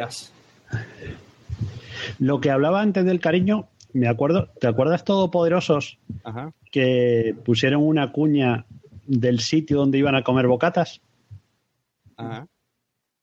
En uno de los episodios dijeron, esto está patrocinado por tal sitio. Y había un sitio donde iban a comer bocatas que les dio mil euros o 500 euros o así. No vi ninguna referencia en Twitter hacia ese sitio. Nadie. Mira que todopoderosos tienen tirón. Y no veías de, de decir, bueno, ¿y este sitio qué es? No sé. Y ellos sí hablaban con cariño y decían, joder, se come de escándalo allí. Nos hace el tío este unos bocatas. Pero no sé, es que veo que la publicidad es, está eh, cogiendo el canon de la radio y metiéndolo en un podcast. un tema de marketing de ratio de cuánto funciona, ¿no? Me parece que te decía John Boluda en uno de sus podcasts que en, en- en webs, ¿no? Es eh, un, un cliente cada 100 lectores o algo así. Eh, Entonces, o sea, un- una persona pica el banner cada 100 lectores. Entonces habría que ver qué pasa con los podcasts. Un poco estamos un poco estudiándolo. Yo lo que, lo que sé es que yo durante mm, 10 minutos cada vez que grabo estoy metido en la cabeza de 400 personas. Y eso tiene mucho más valor Ajá. que un blog. Claro. O sea, eso, eso- esa, esa potencia publicitaria hay que saber venderla. Eso lo sabemos tú, Yo, las empresas no. además, mira, yo leo muchas noticias, pero muchas es aproximadamente 500 noticias diarias. En algunas solo leo el titular, en otras las paso a pockets porque son largas y las leo mejor. Yo veo muy, poca publicidad en Internet y pincho muy poco. Sin embargo, en podcast me lo como todo lo que me pongáis, aunque suene mal la palabra. Claro, ahora está en, en, banner, pues instalarte cosas y te lo elimina, pero en audio, pues por ahora, menos la gente que sabe cuando hay anuncios que se, pone automáticamente saltar el podcast 30 segundos, pero para eso está. Mira, contigo, contigo lo he comentado. Y antes tenías una, una careta de entrada muy grande, ¿no? Entonces yo le decía, saltar 45 segundos. A Joan le tengo puesto saltar 30 segundos. A- y a cada uno, pues si veo que os repetís el mensaje, y hay veces que Joan ha cambiado la temática y le tengo que dar a rebobinar. Digo, este señor que ha dicho. Claro, que hay que- Y contigo, pues ya, contigo ya me has troleado, porque ya me lo vas cambiando cada programa. lo, hago puesto de que me lo dijiste, ya no hago siempre lo mismo. He cambiado la cosa para que la gente no tenga esa costumbre, entonces ahora te lo cuelo aquí, ahora te lo cuelo allí. Pero si yo, por eso digo que hay que cambiar el sistema, porque si yo sé eh, mm, que la cuña va a durar 30 segundos, yo le tengo puesto que avanzar son 30 segundos y no me como la publicidad. Pero hay que integrarla muy bien. eso ya habría que ver la manera, mm, y esto lo sabrá más Joan Boluda que, nos, que, que yo personalmente, pero igual la manera de decir, eh, en- o alguna, alguna teoría de marketing, una cosa así, que eh, ponlo durante tres programas al principio y luego clávalo en el medio durante un programa y vuelve a cambiar, que es un poco lo que comentaba en, en un, en un promo podcast Emilcar, ¿no? Lo de eh, dile a tu audiencia que, que te deje una valoración en iTunes durante un mes y deja de, valo- de decirlo y obtendrás muchas más valoraciones en iTunes que cuando las pedías. Entonces, pues es un poco así. Y lo que comentabas, Madrillano, antes del, del tema de eh, hacer la publicidad de, una, de alguna otra manera en el podcasting, esto es audio. O sea, eh, si te contrato a ti para que tú pongas en audio mi anuncio, no para que lo pongas en mi blog, igual que si te contrato para hacerlo en la televisión, yo quiero que se vea. Entonces, ¿de qué manera lo podemos hacer Era- sin audio? Eh, el anunciante no solo quiere un retorno económico, no quiere vender tantos X pares de zapatos. Muchas veces el anunciante no es el propietario, sino que es el community manager, el responsable de medios. Eh, darle cariño quiere decir que en Twitter, mira, eh, ¿os ¿recordáis el jamón del pozo? ¿Vosotros creéis que el pozo va a vender muchos más jamones gracias a eso? No, no creo. Eh, pero alguien puede justificar que se regalara un jamón de 150 euros en JPOT. Puede decir, mira, es que hemos estado en internet y nos han retuiteado esto y hemos salido en tal sitio. O sea, darle medios para que, que las empresas puedan justificar su inversión. Eso, eso que. No, no solo decir, ¿cuántas cámaras ha vendido el de las cámaras o cuántos cursos el de los cursos de Emilcar? Claro, que es darle también un poco de nombre, como mira, Calzador Martínez, como dice Joan, está saliendo rentable. Eh, bueno, y Joan Boluda, lo- Joan Boluda y los cursos lo hemos dicho un montón de veces ya. verdad, verdad. O yo, que sepas que estoy a punto de apuntarme porque quiero hacer un WordPress y estoy muy perdido. Pues cuando has dicho del- del pozo, a mí me pasó esto con los de Podcast SL, que esto no sé si lo sabe gente nueva como Joan, eh, hace años que Café Lock y Cabreado, los, o sea, los podcasters que estaban aquí, pues decidieron hacer una empresa que se llama Podcast SL que iba, pretendía buscar anunciantes para todos los podcasts, los cuales ellos iban como de cabeza de serie, de cabeza de grupo, que eran los que más escuchaban, y ellos consiguieron anunciantes. Pero me extrañó una cosa que fue anunciantes de Coca-Cola Cero. Yo pensaba, ¿de verdad Coca-Cola Cero va a ganar algo para anunciarse en un podcast por muchas descargas que tenga, que serían 4.000, 5.000? Coca-Cola Cero. O sea, que no lo entendí muy bien. Digo, ¿qué tipo de anuncio, qué interés tiene? Vale, apostaron, pero, o vale, no sé, no, no lo entendí muy bien. A ver, dice en el chat Pues- Materron, leemos el chat. Materrón. Materrón, ¿vale?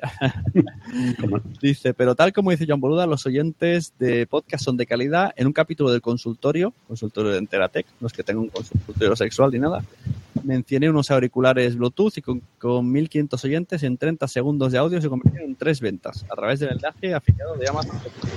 Impacto de calidad y eso que el podcast es de humor. Mira, una curiosidad. Eh, yo escucho pocos programas de radio y los que escucho los escucho en formato podcast.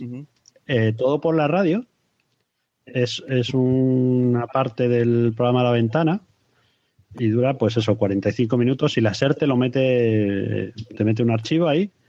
Es curioso que ellos, eh, hay un momento que dice Francino, y vamos eh, a publicidad durante cuatro minutos. Tú esperarías escuchar cuatro minutos de publicidad también en el podcast, ¿no? Pues te lo saltas. O sea, ellos no están siendo capaces de decirle a sus anunciantes, oye, te voy a meter esta, esta misma publicidad que me pagas por la radio, la voy a meter en formato podcast. Eh, son cosas que te hacen pensar y dices, bueno, podrían encontrar un anunciante eh, para el podcast. Es decir, mira, en los cuatro minutos de Francino metemos una cuña de 30 segundos y, y algo sacaremos. Pues no. el podcast este de, eh, de Berto Romero. Bueno, no es un podcast, yo le llamo podcast, pero realmente es una cosa rara. Sale en YouTube, sale en radio, sale en podcast, no saben ni ellos lo que es. Quién sale en todos lados. Resulta que subieron tres capítulos de golpe y dijo, uy, qué raro. Y eran tres anuncios de consoladores o algo así. Y dije, ¿pero esto qué es? Y eran tres anuncios de verdad metidos ahí como podcast independientes. Y hostia, me los he comido con patata, he escuchado los tres. Si lo hacen muchas veces no volverás a picar, pero Claro, esta vez pues, pues salieron todos. y, siempre y siempre sabe dónde comprar consoladores. Claro, esta vez Sí. acudiré a ese audio. Evo dice, ¿cuánto dinero se ha, se ha embolsado Amazon con mi enlace patrocinado? Dependientemente del porcentaje. Lo que me refiero es que eh, cuánto eh, yo hago ganar X dinero a un patrocinador. Y aquí un tal del Valle, que si quieres entrar a- a- al vídeo, pues te invitamos, dice, hola, ¿no habrá otra manera de monetizar? El, moner- el modelo de Joan Boluda funciona para cuando el contenido premium, ¿no? Para contenido... Para el modelo de contenido funciona para cuando contenido premium es ese podcaster, yo pagaría. Sí, cobrar por escuchar. Pero esto de yo pagaría, ya veremos cuando Netflix sea de pago, al cabo de cinco meses, cuántos continúan con el yo pagaría. Al cabo de cinco meses, no. Al cabo de un mes. Solo es un mes, Sune. Muy fácil YouTube está en pruebas para hacer eh, pago. YouTube está en pruebas para hacer el contenido de pago. Y tú elegís si quieres publicidad o no. Claro, esto, esto es el otro día hubo un debate con justo los podcasts de Milcar, hay gente que se ha estado quejando, y entonces en Tu Llego, o Yo Llego, Tu Llego, de Joaquín, decía que por qué no se crea como así como una cosa imaginaria para los que se quejan, y ellos pagarían un feed en el cual no estuvieran los anuncios de Milcar. Porque es súper rocambolesco, ¿no? Todo. y- Hay una vuelta de tuerca súper rara, el cual ya solamente sería el dinero, dinero. Yo creo que es un poco barbaridad eso. Yo te digo una cosa. Dice Vinilo que a él le, le dan seis meses gratis de Netflix. Vaya. Yo, sinceramente, mm, yo no sé si igual es por mi manera de pensar, pero a mí la publicidad no me molesta. Y sí que es verdad que hay gente obsesionada con, el- con la publicidad. Y yo lo he comprobado con mi canal de YouTube. Yo subí dos vídeos de revisión de dos aplicaciones. Una que me, la patrocinaron, me mandaron el promo code gratis para, para revisarla y otra no. Yo en la que en la que me mandaron el promo code, a mí nadie me dijo nada, pero en la que revisé yo, porque era una aplicación que utilizaba en clase todos los días y porque me apetecía revisarla, tuve tres comentarios de se nota que es publicidad, se nota que te pagado por esto. Entonces yo creo que la gente vive demasiado obsesionada con el mundo de la publicidad. A mí es que me encanta. Pero es que es el pan nuestro de cada día y est- estamos viendo en los blogs y, y en la tele y en todos lados nos están apagollando y parece que es un poco el, el camino lógico. Sí que es verdad que parece que estamos en un momento del podcasting un poquito con la obsesión, pero es por lo que decía Sebas, que realmente hemos dicho, ostras, es posible. Supongo que esta fiebre del hablar todo el rato de monetizar acabará cuando realmente esté más establecida la cosa. Ah, Pero como te escucha, eso también fastidia. No me contéis la película de monetizar. Excepto que sea un, no sé, a lo mejor Emilcar es un diario personal o tú, pero se está incidiendo mucho en explicarle a la gente los esfuerzos para monetizar. Y, y claro, al final dices, es que el 60% son anuncios o, o la película de monetizar. pero, sí, eh, puede ¿de, molestar. de qué podcast estamos hablando, María, no? es una manera de... De los 100 que escucho. No, no, me refiero. No, Yo creo que están hablando Me refiero con el ejemplo de, de Milcar, que Emilio también se está llevando una publicidad hoy, pero bueno, eh, si tú estás escuchando donde en el único podcast que yo, y los escucho casi todos, en el único que he oído hablar de publicidad ha sido un podcast, pero es que es un podcast sobre eso. Y en Fast Fiction, o sea, es un bulle bulle que en general se está hablando en todos, para justificarla, para que sí, que está muy bien contar la, la aventura, Tiene pero parte de justificación, tiene parte de, de explicación, tiene parte de mensaje subliminal, pero puede ser, puede ser que molesta. Habrá que hacerlo un poco más mm, disimulado. no, es que eh, tú imagínate que yo saco un, un periódico local o un fanzine, como antiguamente, y el fanzine, el, el 20% del contenido es hablar de cómo estoy consiguiendo publicidad para el fanzine. Si yo quiero hacer un- una publicación, no quiero hablar de cómo estoy buscándome las castañas. Nos dice L del Valle que por qué no las personas que saben más eh, eh, me parece entender que quiere decir esto, monetizamos como haciendo cursos, como Joan, eh, enseñando cosas. Podría Yo ser. enseño, yo enseño lo que Pero sea. es, es complicado cuando tú le dices a alguien, además aquí, sobre todo en España, en Estados Unidos funciona. En Estados Unidos hay gente que hace exactamente lo mismo que yo, en las universidades lo mismo y está cobrando, pero cobrando, viviendo bien. Y, y haciendo lo mismo que hace Josh Green, cobrando y viviendo bien. Allí, pues sí se puede. Aquí es más difícil. Ya hemos dicho que aquí el tema eh, pagar y tal. Habrá que ver la conversión de suscriptores a los cursos de John Boluda y eso que lo hizo todos los días, todos los días. ¿eh? y ya va saliendo anuncios de Nemilcar en todos lados. Y- pero realmente no sé cuánta gente se llega a apuntar. Es difícil el tema de pagar por hacer cosas, a menos que sea mi mujer y le hagan consejos para los niños. De todas formas, en Estados Unidos el volumen de oyentes para el mismo trabajo es, mucho más elevado. no se pueden extrapolar cifras. Yo os dice que si hiciera lo mismo que hacen el resto de sus paisanos en México, monetizaría, pero que no quiere, porque no es el podcasting que le gusta, le gusta un podcasting más social. Bueno, yo creo que a la larga el eh, Josh está creando una fama que le va muy bien, porque de hecho así ha, ha- ha tenido clientes en punto primario por, por hacer cosas gratis y por amor al arte y por ayudar. Yo creo que esto es un poco sembrar ahora para conseguir luego. Si tú directamente empiezas, ¡pum! Tendrás una lista de clientes, pero no tendrás esa, ese puntillo de confianza, pienso yo. Cuéntame, Pedro, que has Pero interrumpido. Pero también, no, me- me- lo que quería decir es que también hay que tener cuidado, o sea, hay que llevar cuidado en el, en el sentido de, eh, aunque tú llegues a monetizar y llegues a tener una red, mm, no te venga para arriba y me cambies lo que yo te he escuchado de siempre. De siempre. Ajá. ¿Sabes? Porque al fin y al cabo, si vamos en paralelo con YouTube, o sea, tú, o sea, ah, igual caso con YouTube, con YouTube. tú va a llegar a un punto en el que, el que está dándole el pie al, al, al del extranjero. Pero nosotros siempre estamos a la cola de todo y esto tiene que evolucionar y en algún momento llegaremos al mismo punto que están los de fuera, los podcasts americanos los podcasts, los podcasts. Entonces es eso, o sea, hay, hay, hay, hay que esperar y cómo evoluciona la. Pero vamos, que yo a esto le veo futuro y te digo una cosa, yo te podría decir más de tres podcasters que acabarán viviendo de esto.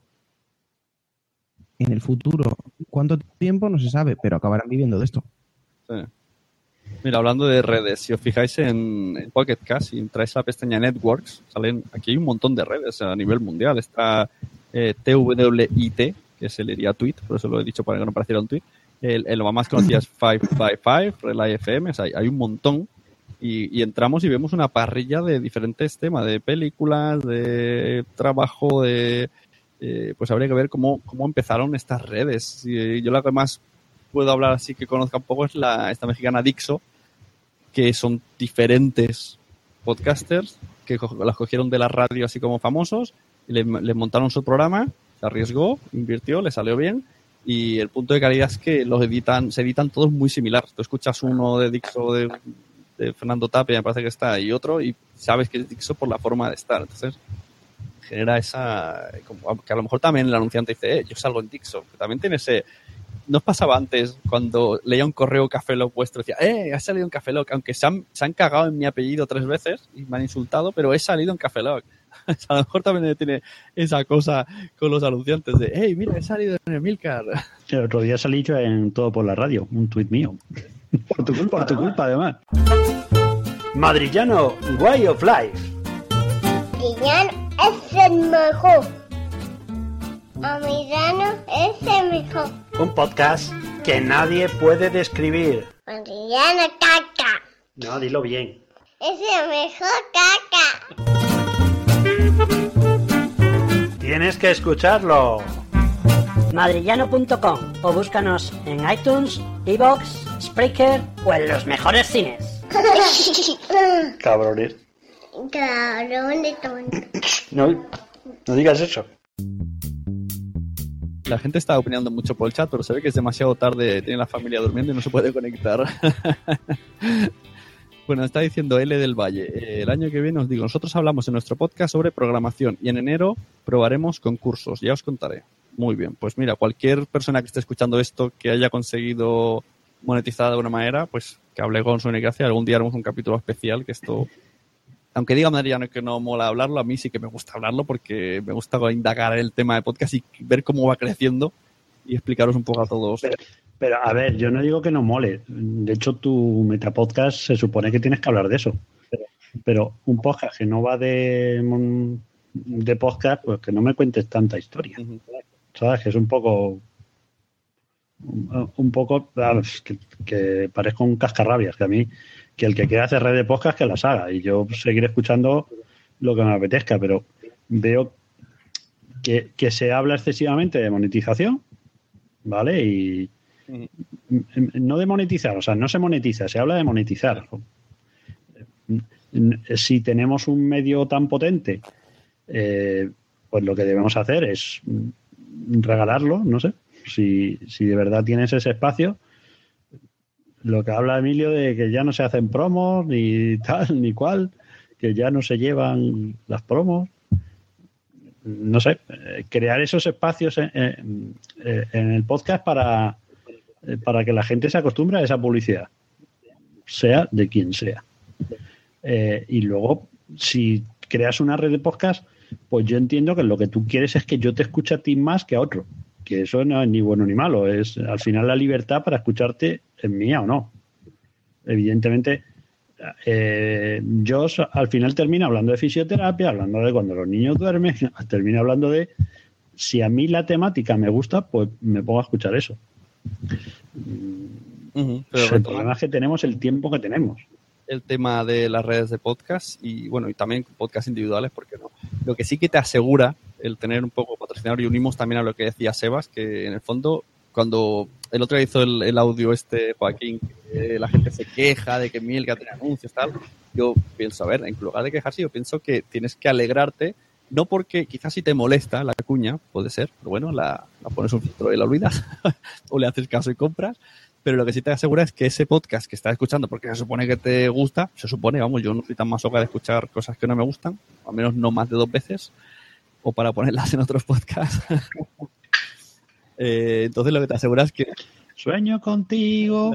te aseguras ese que tienes anunciante ese podcast es que va a seguir, que va a ser una cosa regular, que es lo que decía Sebas, te- sabes que cada 15 días o cada mes, porque ya que tienes patrocinadores, tú no puedes decir, bueno, pues voy a publicar en enero y en julio otra vez. Y el anunciante te dirá, para esto querías el anunciante, entonces, y también vas a asegurarte de que suene un poco de calidad, porque también te va a exigir unos mínimos. Cuando hace tiempo se decía, ah, no, cuando vengan los anuncios, nos, mm, no me gusta que la gente se anuncie en podcast porque te dominarán los contenidos.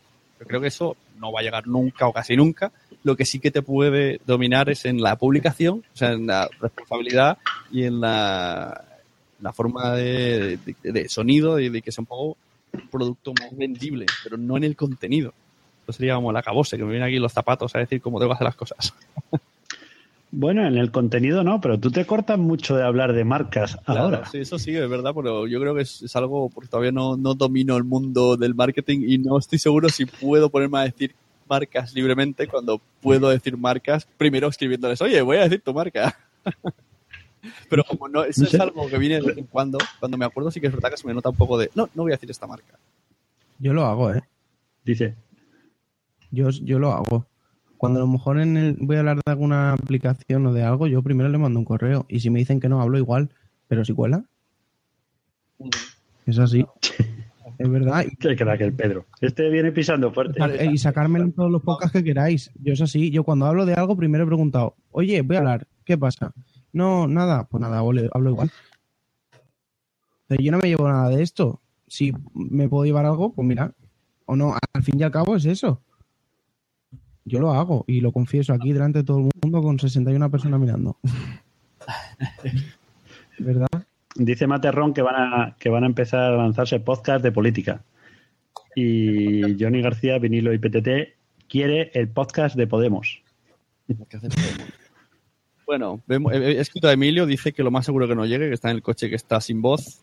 Así que si quiere eh, Sebas, puede entrar y hablar, o vinilo, y hacer una sección JPod Málaga.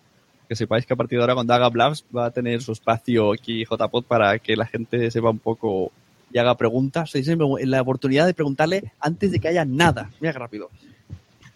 Así que tenemos un patrocinador que, que no me paga, ese es voluntario mío porque me gusta el evento. A mí me gusta Sebas. Claro, a mí también. Undécimas Jornadas Nacionales de Podcasting, Málaga 2016. El latido de la comunicación tiene una cita en el sur. Con una sede preparada para grandes eventos. Desde una ciudad cálida, cosmopolita y con las mejores infraestructuras.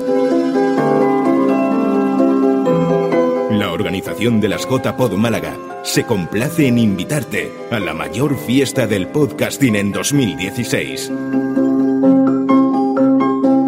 Apaga el gris de tu vida y enciende los colores que llevas dentro de ti. Te esperamos.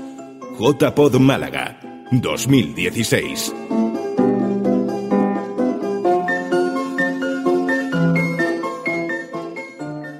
Vamos a organizar una serie de Pod Nights dentro de poco, en la que mm, nos gustaría mucho que quien estuviera interesado, primero en, en temas de Pod Night, temas de podcasting, pues que viniera, pero además quien, quien quisiera informar sobre las JPod, sobre todo para entrar dentro, para ayudar, porque vamos a, a necesitar gente que, que nos haga cosas, que, el- que- que se ocupe de, de ciertas partes, ¿no? Por cierto, hay una cosa que mm, estamos buscando alguien para el equipo de voluntariado, porque hemos visto que, en las, por ejemplo, mm, en las JPOT de Barcelona del 2010 el voluntariado fue espectacular. Entonces, te- tenemos unos planes para el voluntariado que son clave en el evento y necesitamos alguien que pueda llevar un equipo de voluntariado. No es eso de que cualquier persona que diga, ah, va, ya me ocupo yo. No, no. Que sepa llevar, llevar, llevar equipos. Entonces, lo digo aquí ya para, para toda España o quien, o quien lo pueda escuchar porque esto lo vamos a necesitar. Y, de- y dentro de un... Sebas. Dime. ¿Os habéis planteado que por lo menos haya dos, tres personas a sueldo en esa jornada? Mm. Que a lo mejor no tengan nada que ver con el podcast, de manera que, que puedas decir, mira, esta persona va a estar aquí en este horario y se va a encargar de estas funciones, de manera que no le quitáis disfrute y, y- y aseguráis un mínimo de, de- idea. de- de eso. de- a lo mejor son azafatas o a lo mejor son personas para acreditaciones, no sé, o azafatos. También, también. Pero, pero que muchas veces eh, se intenta hacer eventos eh, primero diciendo vamos a gastar muy poco porque esto lo vamos a hacer con esto y esto mi primo que toca corneta le ponemos eh, en vez de No, no, no. Tienes decir, toda la razón. Aquí tienes toda, la razón. El, bueno, ahora mismo, como había dicho, era un embrión, por tanto, ahora todos son, mm, todos son cosas muy, muy grandes. No, no, no estamos diciendo nada de esto no cabe, o esto no se puede hacer, o esto no nos parece bien. No, no, ahora todo es como, ostras, pues es buena idea, pero todavía más. ¿no? Vamos así. Después ya a partir de enero, febrero, seguramente será por ahí, empezaremos a ver un poco la realidad y a ver ah, y a palpar hasta dónde podemos llegar. Pero am, el hecho de, de- pagar por servicios determinados lo- no lo habíamos barajado en voluntariado, porque voluntariado es eso, voluntariado, pero no, no lo descarto, o sea, te, cojo la idea y no, no la descarto en absoluto, aunque ah, sí que pensábamos o nos centrábamos mucho en el dinero que podamos recibir para destinarlo al contenido. Para nosotros es muy importante el contenido en estas, en estas JPod. Claro, es más o menos lo que, lo que hemos venido diciendo de las redes de podcast, pero pasado a un evento. En el momento en que ese evento coge seriedad, coge dinero, coge una estructura, pues eh, todo eso hace que sea mejor en sí. Aparte, sigue manteniendo el nombre de JPod, que es lo que decíamos como una especie de red de podcast, pero una red de eventos. Mm, Pretendemos que, que gente de fuera pueda ver de forma seria este evento. Es lo que queremos. O sea, nosotros ya vendremos, nos, nos tomaremos cervezas, nos reiremos, ah, haremos lo que hacemos siempre juntos y después saldremos de marcha y todo será maravilloso. Pero ah, que alguien de fuera pueda mirar este evento y decir, ah, ostras, se hace esto en España o, y me interesa, me interesa ir porque quiero ir a esa charla, porque quiero ir a esa ponencia, porque de- quiero ir a esa mesa Cuando redonda. dices alguien de fuera, ¿a qué te refieres? ¿Fuera geológica, ge- geolo- geolocalizadamente o fuera de afición? Eh, De todo. Sí, sí, sí, no, no, fuera, fuera de afición. A ver, a ver, el público, el público de las JPOT es, es el que es. es y, y- y no, en absoluto decimos que no. ¿eh? O sea, las JPOT la han aupado los podcasters y los oyentes. Y este evento es así. A día de hoy y dentro de un año seguirá siendo así. Pero está cambiando el panorama del podcasting. Hay gente nueva que está mirando al podcasting. Invitémosla, ¿no? A que venga este evento. Pero esto eh, en, en Zaragoza también decían que, que como que miraban más a los que no son podcasters y yo estuve allí yo no recuerdo haber visto a alguien que no conociera. O sea, no sé si realmente. No, no he visto números, no he visto si han dicho que sí que les ha salido bien, pero lo que yo vi, no. Yo veo que, que más o menos fuimos los de siempre. Entonces, si la idea era abrirlo más, es difícil, es difícil. Vamos a verlo. Nosotros, ya te digo, estamos, estamos en un momento ahora, estamos en un momento primero de sugerencias, en un momento de, de- de visión también, de ver cosas. Estamos hablando con gente.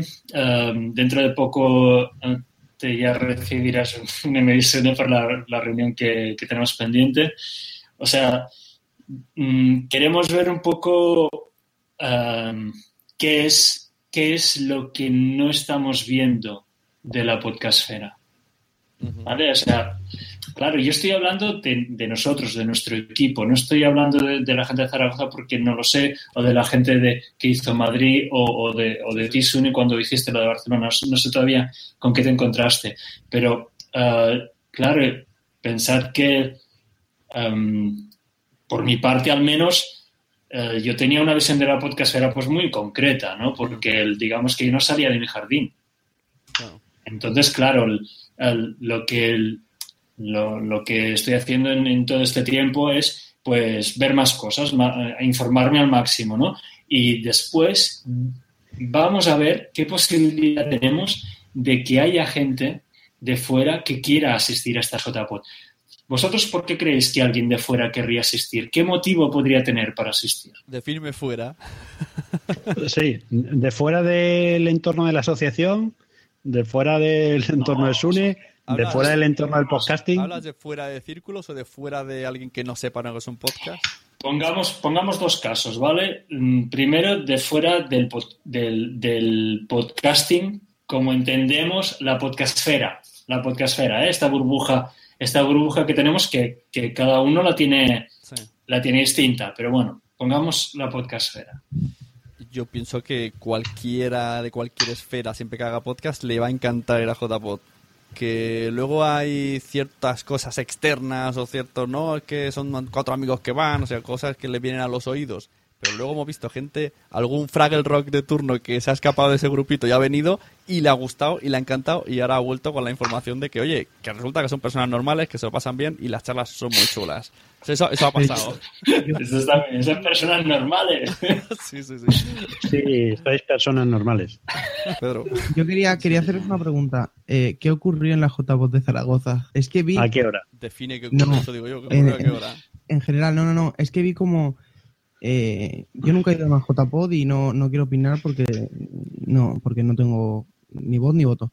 Pero quiero decir, eh, fue como que, yo no sé si fue por parte de la organización o de los propios grupos, pero que como los grupos media, estos que se consideran ellos grupos media, como que utilizaron la JPod como vamos a quedar nosotros en Zaragoza, nos damos una vuelta, pero ya no vamos nosotros por nuestro lado.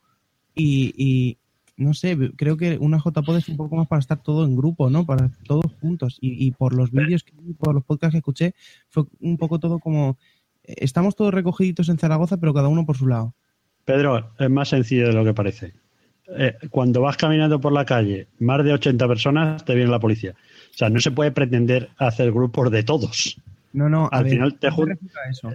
Pero había grupos, pero el que quería podía ir intercambiándose de grupo. yo- yo Un viernes por la tarde estás con no uno. O sea, que no eran grupos estancos. Lo único que Eran- quizá no viste es que no hubo una reunión el sábado después de los premios súper grupal como se ha hecho a veces, pero el resto... Claro, yo por ejemplo en Madrid sí que vi un evento final eh, con los premios y estaba todo, no sé. Igual, Bueno, igual es que tengo yo una idea de la JPod que no es la, la correcta, eso, lo, lo- lo tengo que decir. Eso sí que son decisiones de cada organización. Ellos lo hicieron el viernes, que hay menos gente, y en lugar del sábado, bueno, por, también porque es difícil coger un sitio para que hayan 2.000 personas o 500 o las que hayan.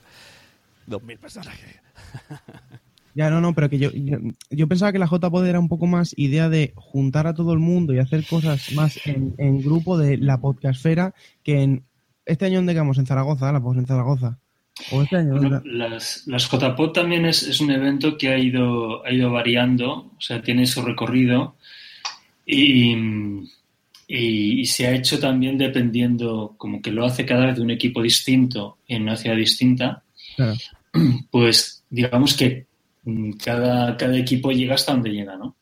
No, no, no, sí, sí, no, en ningún momento estoy de re- no estoy criticando ni nada porque ya te digo, No, no, no lo a- sé. alabo, alabo la- la- alabo a las personas que lo organizan porque es un curro increíble.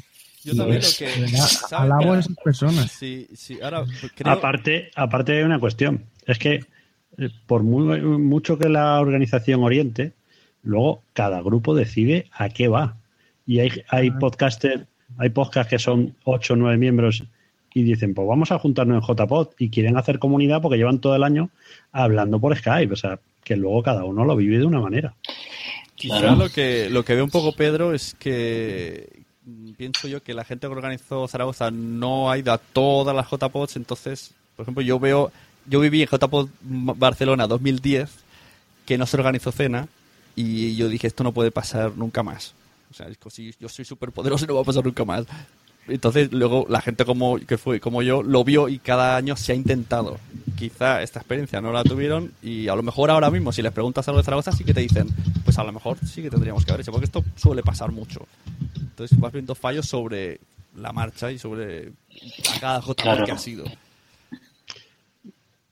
Yo creo que lo importante, y si fuera una cosa como colofón, pues si yo no estoy al final, eh, JPod Málaga, karaoke total o no.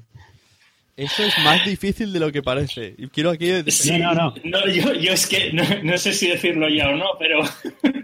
No es tan difícil, ¿eh? ¿Alguien ha, ha buscado karaoke en Málaga? ¿Alguien nos ha buscado? No, no, pero es que se puede organizar un karaoke. Es que yo... Aquí tenéis a un señor que yo he organizado, yo he organizado karaokes a Rodrigo Rato, a la familia Ruiz Mateos.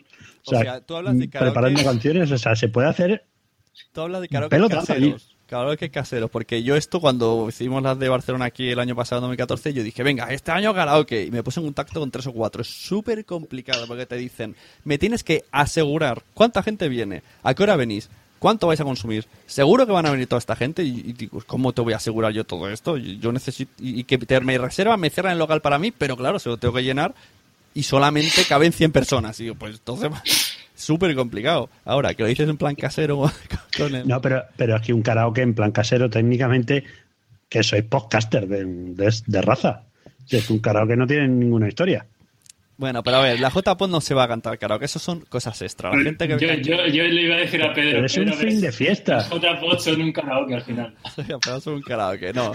Lo- es- me gusta lo que estaba diciendo Sebas de que hay que buscar dinero para tener unos ponentes que no que no sea como decía madre ya no mi, mi primo toca la guitarra va a venir a tocar la guitarra y el otro sabe hablar muy bien y me va a venir a hablar no hay que coger pues gente que interese y que el dinero atrae a más gente y si encima por ejemplo son de pago dejaremos ahí la piedra el dinero atrae dinero ¿Cuántas formas hay de conseguir dinero para, para la red de podcast? Pues cambia red de podcast por las JPod y ya tenemos una reunión montada para hablar de eso. O sea que ahí está. Eh, para, para hacer todo lo que.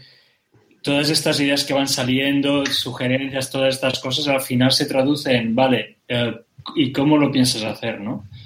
Eh, vas a necesitar pasta y además la vas a necesitar algunas cosas desde casi casi al principio. Otras no, ya lo, lo podrás necesitar más adelante o incluso podrán ser pues trueques, ¿no? Con, con empresas que digan, yo no te voy a poner pasta, pero yo te voy a traer cervezas, ¿no? Vale, pues venga, esto también, no te voy a decir que no. Pero al principio em, el- hemos de, bueno, tendremos que mirar a ver de dónde sacamos un dinero mínimo, ¿no? Para, para empezar a hacer cosas, ¿no? Mira, Sobre todo si tiramos adelante esa idea que has dicho de que haya gente que tendremos que pagarle, ¿no? Claro, en el chat tenemos gente diciendo más talleres, eh, menos directos, pero ojo, tiene que haber alguno. Yo pienso, yo aquí estoy con, con Emilcar que dijo una vez, eh, una JPod, yo pienso que sí que son solo para podcaster, pero eso no significa dejar al resto de lado. Entonces se puede hacer un poco el sitio donde vas a aprender y vas a estudiar y el sitio donde la gente puede venir a ver qué es un podcast, incluso a ver charlas de qué es un podcast. Luego, estar ahí pero no mezclarlo todo, porque eh, ¿Os puedo hacer una pregunta sobre esto? Porque tenemos, tenemos ahí un dilema, un dilema brutal. opiniones ¿no? hay como culos. Te- Tenemos un dilema muy grande que es en el tema del contenido, que es, eh, ¿hacemos un contenido lineal que no se pise o hacemos contenido diverso que se pueda pisar? Yo lo Y- tengo claro. y. Dos, dos cosas, solo dos cosas que se pisen o ponemos más cosas, tres cosas, cuatro, para que haya mucha oferta y que cada uno tenga sus propias JPOT. Es un buen dilema porque Madrid lo hizo así. Para mí fueron las mejores, pero todavía no he visto ni la mitad de lo que hicieron. A mí la experiencia de Pozap, Condenados y como la birra misma, de hacer un directo en otro punto y coincidiendo con algo de la organización, no me parecía mal. Y eso sí hace, eh, promueve el podcasting. O sea, que busquéis locales en Málaga donde se pueda hacer directos y lleguéis a un acuerdo y le digáis, oye, mira, si alguien quiere hacer un directo, tenemos este sitio que se ofrece o que quiere participar. Estamos en ello. Y, y si, claro, es que tenemos dos noches nada más. Entonces, si, si el viernes tienes tres sitios y el sábado tienes tres sitios, aunque coincidan en horarios, pues habrá uno que será de ciencia, otro que será de humor y otro que será de, de metapodcasting. Es que sola- sé. solaparse Yo bajo- es- se tiene que solapar algo seguro, pero casi se preferiría que fuera como tres líneas, ¿no? Como talleres, Pero es que, charlas. pero es que si se solapa, habrá gente. Claro. Hay gente que ha ido, como Juan. Es que, mi- mira lo que dice Materron, el grupo, se- el grupo se rompe también. el- el- o sea, eh, mm, tenemos que partir que no vamos a, conte- a contentar a todo el mundo. Claro. Eso, Sí, sí. ¿vale? Eso tienes ya de salida, vas a tener esto. Porque- Hay que tenerlo claro. Sí, sí, sí, esto, esto lo, lo tenemos clarísimo. Entonces, todo lo que, lo que podamos hacer, pues habrá gente que lo sabrá o podrá disfrutar y habrá otra gente que le parecerá fatal, pues porque, por lo que sea, ¿no?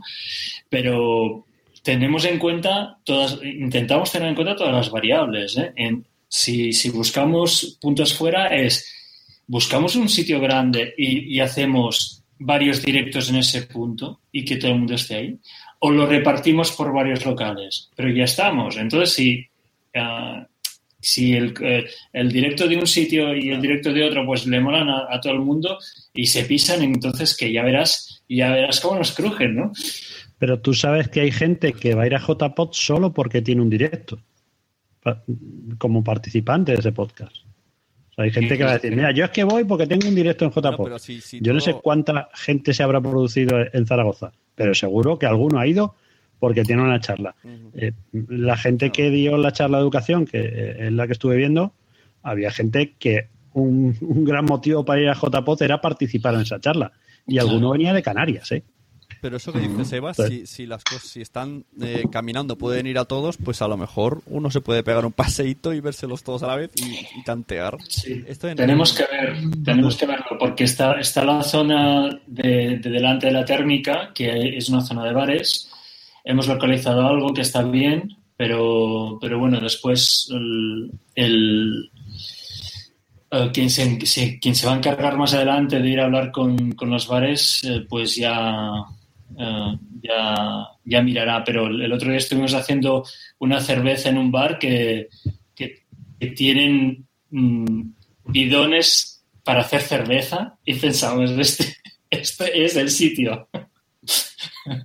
y lo, que pasa que es, ¿sabes qué pasa? Que bares que quepan eh, todas las personas que vamos a poner en las JPOT el sábado, eso va a ser muy difícil.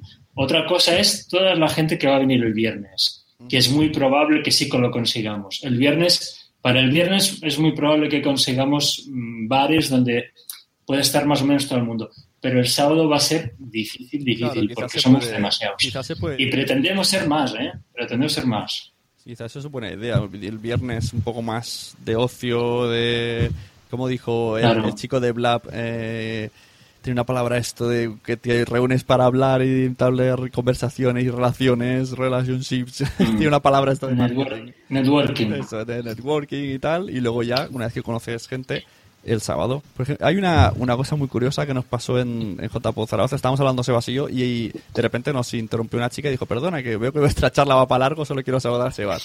Y se, se envalentonó y dijo, oye, ¿puedo proponer algo para Málaga? Ella dijo que era una oyente que estaba sola y que pues pasó el fin de semana bien, pero que en el fondo no habló con nadie. Y entonces, eso es verdad, hay mucha gente que le da vergüenza y puede automarginarse cuando en el fondo, si tú le echas cara, ya está. Pero sí que es verdad que, mm, como pedía Seba, tanto muchos organizadores, porque quizá una de las tareas de organización o de nosotros mismos los asistentes sería de al que está solo preguntarle, oye, y tal, y tú qué escuchas y tal, y tú te dice, mira, yo soy muy fan de Gravina, ah, pues mira, acompáñame que sé en qué bar está Gravina. Y al menos ya la vas un poco metiendo, o sea, ayudarnos un poco entre todos. Sí, sí, el, el- el caso este de, de la oyente, a mí, a mí me chocó bastante, ¿no? Que, que comentaba eso. Dice, es que he venido aquí, he venido sola y me, y me cuesta, ¿no? Porque veo que todos estáis en grupitos, ¿no? Y, bueno, si no recuerdo mal, le dije, Pero tú has probado a decirle a un podcaster que eres su oyente. Aunque sea Se mentira. va- se le va, le- Arriba. vamos, se va a deshacer contigo, vamos. Te va a invitar a cenar, te va a llevar a su casa, lo que quieras. Hmm. Dice Milcar, lleváis, lleváis- Un rato, un rato largo hablando de bares dice mucho de nuestra podcastfera. Exacto. No sé si eh, Milcar quiere entrar para hablar de. Creo que se ha dado prisa para venir a hablar de su red de podcast. No sé si le da tiempo. Si, si queréis que deje un sitio, A ver si quiere entrar, no sé. Pero sí que es verdad que estamos hablando de JPod, pero estamos hablando mucho de cervezas y bares y esto no es serio. JPod son mucho más que eso y tiene que ser mucho más que eso. Aunque sea lo que más nos gusta, pero en el fondo. Hay- yo he disfrutado más una JPod cuando me he empapado de charlas y de cosas como en Alicante que además no sé cómo lo hicieron en Alicante, tendría que pensar bien porque yo fui a todo, aunque fuera media charla de un lado, me salía a la mitad, me iba al otro lado y al final lo vi todo, porque hice fotos y tengo fotos de todas las charlas, todos los directos y me dio tiempo de un poquito de cada picote, pero asistí a todo. Tengo una me duda. salgo un ratito para que entre Emilio, que le quiero ver en toda su esplenditud. Muy bien. Una pregunta, eh, Sune, ¿en qué año fue lo de Alicante? Eh, 2011, me parece. O sea, un año antes de que yo empezara en la podcastfera, que también es mala leche, ¿eh? Ahí también es famoso por un bar. Al final, al final los podcasters nos caracterizamos por los bares. Bueno, retomamos el tema del inicio. Ostras, está en el coche y todo. Espero que no esté conduciendo. buenas, Emilio. Hemos hablado con... Hola, muy buenas. Hemos hablado con Boluda, hemos hablado con, con Josh sobre redes de podcast, sobre por qué una red de podcast, cuál es el objetivo, si es un signo de calidad que todo lleve una marca, si un poco te lo resumo así de golpe. Claro, es tu idea, cuéntanos un poco. Pues sí, mi, mi idea es esa, es decir, que aprovechar, digamos, la marca personal, y más en el caso de mi red, que lleva mi propio nombre, para, digamos, que los oyentes, eh, a ciegas o a sordas, en este caso, decidan escuchar uno de mis nuevos podcasts simplemente por el hecho de que está ahí dentro de la red. Otra idea es, digamos, crear sinergias entre la red. Lo, digo al final de cada episodio. Visita milcar.fm para conocer mis otros programas y de esa manera que unos podcasts traigan eh, oyentes a otros. Y eh, en definitiva, aunque esto no lo veo mucho, pero ya veo que CJ sí lo está haciendo, el usar eh, que tienes tantos podcasts y tanta audiencia agregada para conseguir eh, patrocinadores. Lo que pasa es que eso va un poco en contra de la filosofía de, digamos, de, de lo que sería la, publicidad o patrocinios en podcast. Lo fuerte que nosotros ofrecemos es el público nicho, ¿no? Claro. Oye, que la gente se anuncie en este podcast mío que va de esta cosa tan rara. Ajá. Si yo de pronto cambio la estrategia y lo que ofrezco es un patrocinio, digamos, global y masivo ahí a- al montón, pues estoy perdiendo parte de esa fuerza, ¿no? Pero en fin, cada uno Eso- hace la guerra que, que cree que puede hacer dependiendo del campo de batalla que se le de- presenta. De, eso también se ha hablado, también decían que, que no es lo mismo, justo también Manterrón lo decía en el chat y alguien que ha estado aquí en vídeo, que cómo vas a vender en pack todos tus oyentes, todos sus podcasts, cuando un anunciante no tiene por qué interesarse por lo mismo, el mismo contenido de todos los podcasts. Claro, Eh, yo, hombre, yo por ejemplo, yo tengo, eh, tengo Emilcar Daily, tengo eh, Proyecto Macintosh, que ya algunos patrocinadores en las negociaciones ya me están hablando de, digamos, de los dos programas. Tengo mm, Still Lost y Colegas, que son dos podcasts sobre series antiguas, que en este caso representan ningún nicho en concreto. O sea, mm, no, eso no, no son nichos, son público en general. Y bueno, en, en algunas ocasiones puedes hacer algunas asociaciones, pero lo normal o incluso lo deseable sería que no pudieran, ¿no?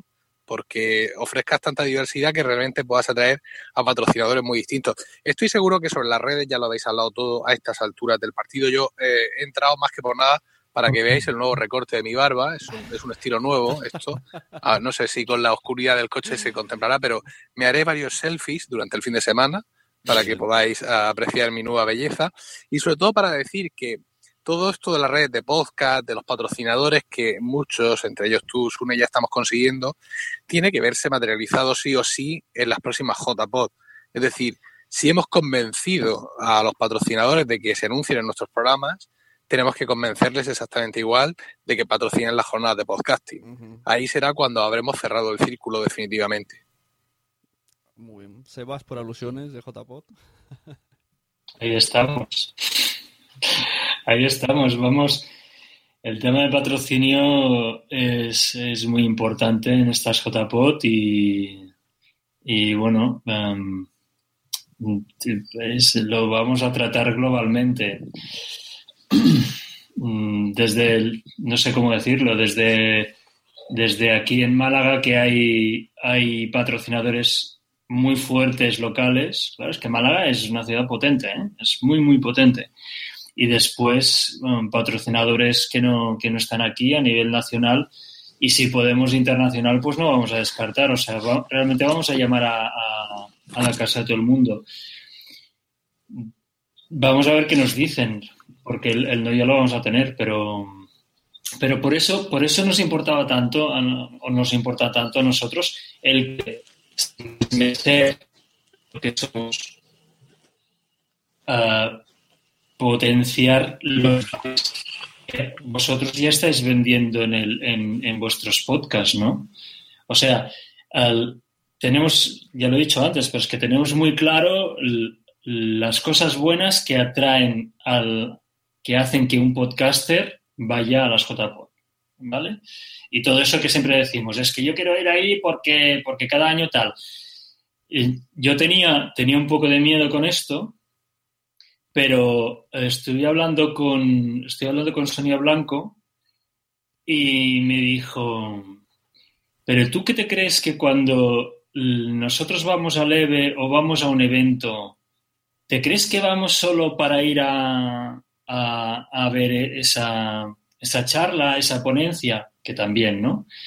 Vamos por el networking, vamos también por la fiesta, vamos por eso. O sea, todo el mundo va por eso. O sea, que el ocio de las JPOT no podemos olvidarlo. Es que es básico. Sí, sí, la verdad. Es que básico. es- También, también hace mucho. y- El networking, y claro, el networking que, que tenemos que hacer ahí es básico también.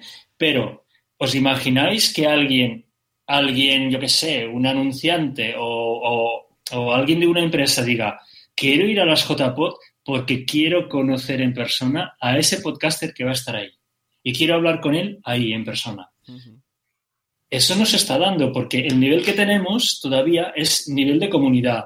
Un podcaster con otro podcaster. Vale, eso está muy bien. Pero ahora, si juntamos otros, otros puntos y hacemos que esa persona que está fuera, pero que quiere invertir en el podcasting, Sí, pues sí. Esto me recuerda esto- a una charla que tuve con el chico de Blab cuando me explicó lo del New Media este de Manchester. Claro, Que dice que se claro. fue a comer unas galletas y de ahí sacó un cliente. Hablando de las galletas de chocolate. Claro, es que, eh, es, que es eso. Eh, el- yo creo que la- las JPOD ya eh, empiezan a, a ser ya un poco más adultas. Ya podemos hablar con los patrocinadores de tú a tú. ¿Eh? Porque ahora ya tenemos, ya tenemos un público bastante grande y, tenemos un contenido muy bueno. Y ahora encima salen los, los podcasts que, que tienen anunciantes. Pues, la verdad es que lo tenemos todo. Entonces, ahora yo creo que nos falta un contenido mejor todavía, pero un público que se pueda interesar por lo que ya tenemos aquí. Que diga, pues eso, ¿no? Pues este podcaster o el otro, o quiero, quiero ir ahí a hablar con este y el otro, ¿no?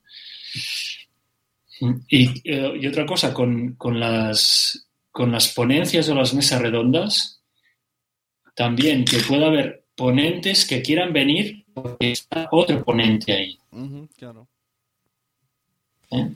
O sea, tenemos que conseguir generar ese interés. Entonces, bueno, pues sí que- para esto, para esto hace falta conocimiento, ¿eh? que, que, con- que nos conectemos con, con, eh, con quién puede dar ese contenido ¿eh?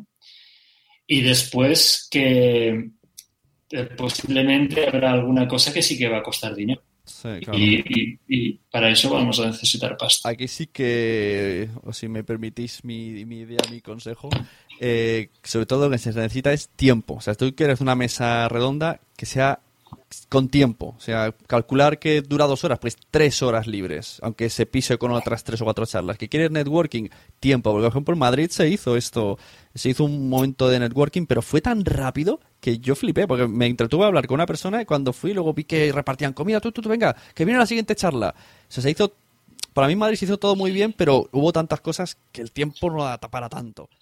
Sí, es que el, el tema de, de cómo distribuyes el tiempo, ¿no? Es muy El- complicado. es, es, es complicado, ¿no? Porque el, eh, como organizador crees que tú puedes prever cómo la gente se va a mover y lo que la gente qui- quiere, ¿no? Piensas que, que tú ya has vivido y los otros van a vivir en lo que acabas de organizar y te equivocas. porque, que- todo el mundo lo vive a su manera, ¿no? Lo vive distinto que tú. Entonces, La, mm, solución de, la solución de eso es reajustar. Si no se pueden hacer 15 directos, se tienen que hacer 10 o se tienen que hacer 5. Se Pero hacen igualmente cinco. siempre, Y siempre esa se hora queda- y media que sobra de un directo, la amplías a, la, a poner un... Pero igualmente. pero sobre la siempre- marcha, siempre reajustar sobre la marcha. No, no, no, sobre la marcha no, porque tú ya tienes un compromiso con un podcast. Evidentemente, si tú me dices a mí que yo tengo un una hora de directo, no me la puedes quitar. Pero Claro. me refiero a hacer una selección exhaustiva, me refiero de que mm, te- tenemos 48 horas el local, por así decirlo, y queremos 12 de, de, de networking. Pues eh, el resto de charlas, no pongamos 60 horas de, de directos sabiendo que no, las que, que no se van a poder abarcar. Entonces, a lo mejor quitar un poco de tiempo de directos o tiempo de cursos y, y dárselo a esa otra área de la JPod, que es el, el- el hablar entre, entre podcasters. Claro, es que, mira, por ejemplo, Juan está diciendo, él estuvo en una mesa redonda y, bueno, es que esto es extrapolable a mesas redondas, a directos, a to- todo lo que se hace en JPod. Tú estás ahí con la emoción, estás tal, entre que te sientas, te- se te quitan los nervios, empiezas a presentarte, empiezas a entrar en materia, te ha pasado media hora. Y como normalmente lo ajustan a una hora o 45 minutos, pf, ya no puedes hacer nada. Entonces al final se queda todo en, en chichinabo. Que una Claro. cosa que se queda en un, ostras, qué interesante parecía que iba a ser. Pero al final no ha sido porque no me ha dado tiempo. Y pasó con los debates esta vez, que había muchos, muchas mesas redondas muy interesantes, pero muy cortas.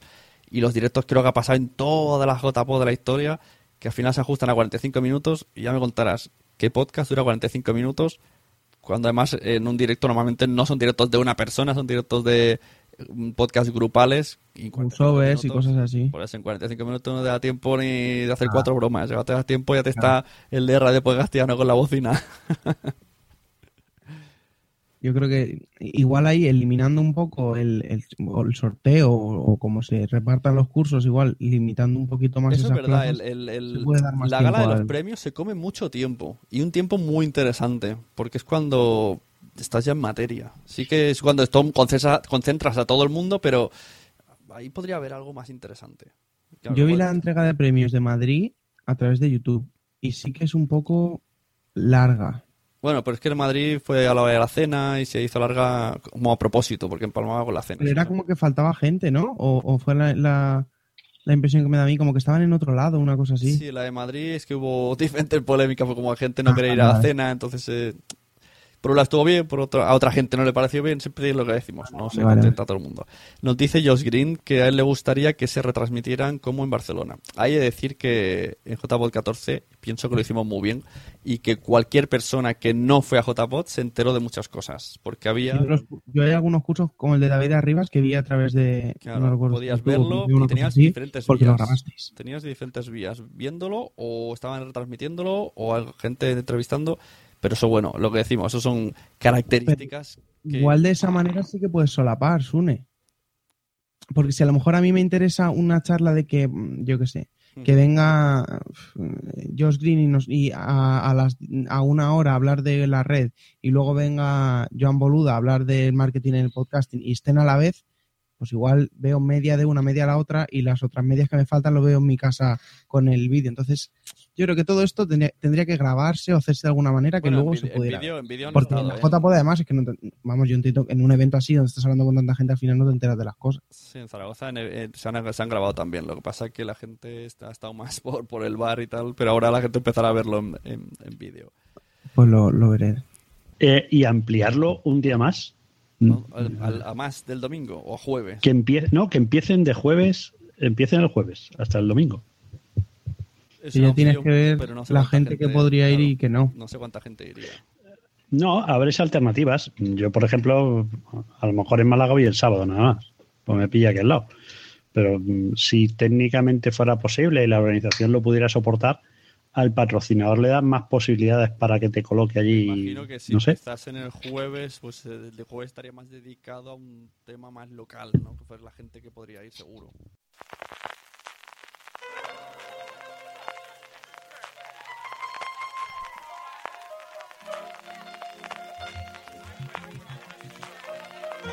Fuera de series con CJ Navas.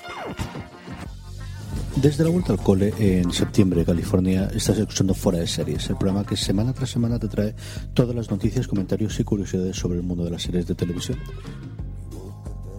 Fuera de series produce la Sunecracia. Escucha Fuera de series en fueradeseries.com y ahora también en formato reducido Fuera de series Review. Dice Alex Rodríguez, que sea Alex Rodríguez, supongo. eh, por poco entraba al Blab, pero no tengo mucho que aportar a la conversación. Pero es interesante el tema. Bueno, si quieres, eh, puedes entrar a hacer preguntas, que siempre viene bien preguntas de alguien externo que digamos, ostras, no se nos ocurrió esto. O que nos hable de Digital Bacon, que a mí me ha sonado muy bien. Mira, ¿ves? Alex entra muy bien. Un libro que tiene. Perdona, chicos.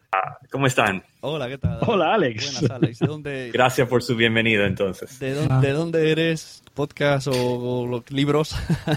Sí, bueno, yo, mi familia es dominicana, de la República Dominicana. Ajá. Yo vivo aquí en los Estados Unidos y, ah, y soy podcaster, pero en inglés. Mi podcast es digitalmarketingminute.net Ajá.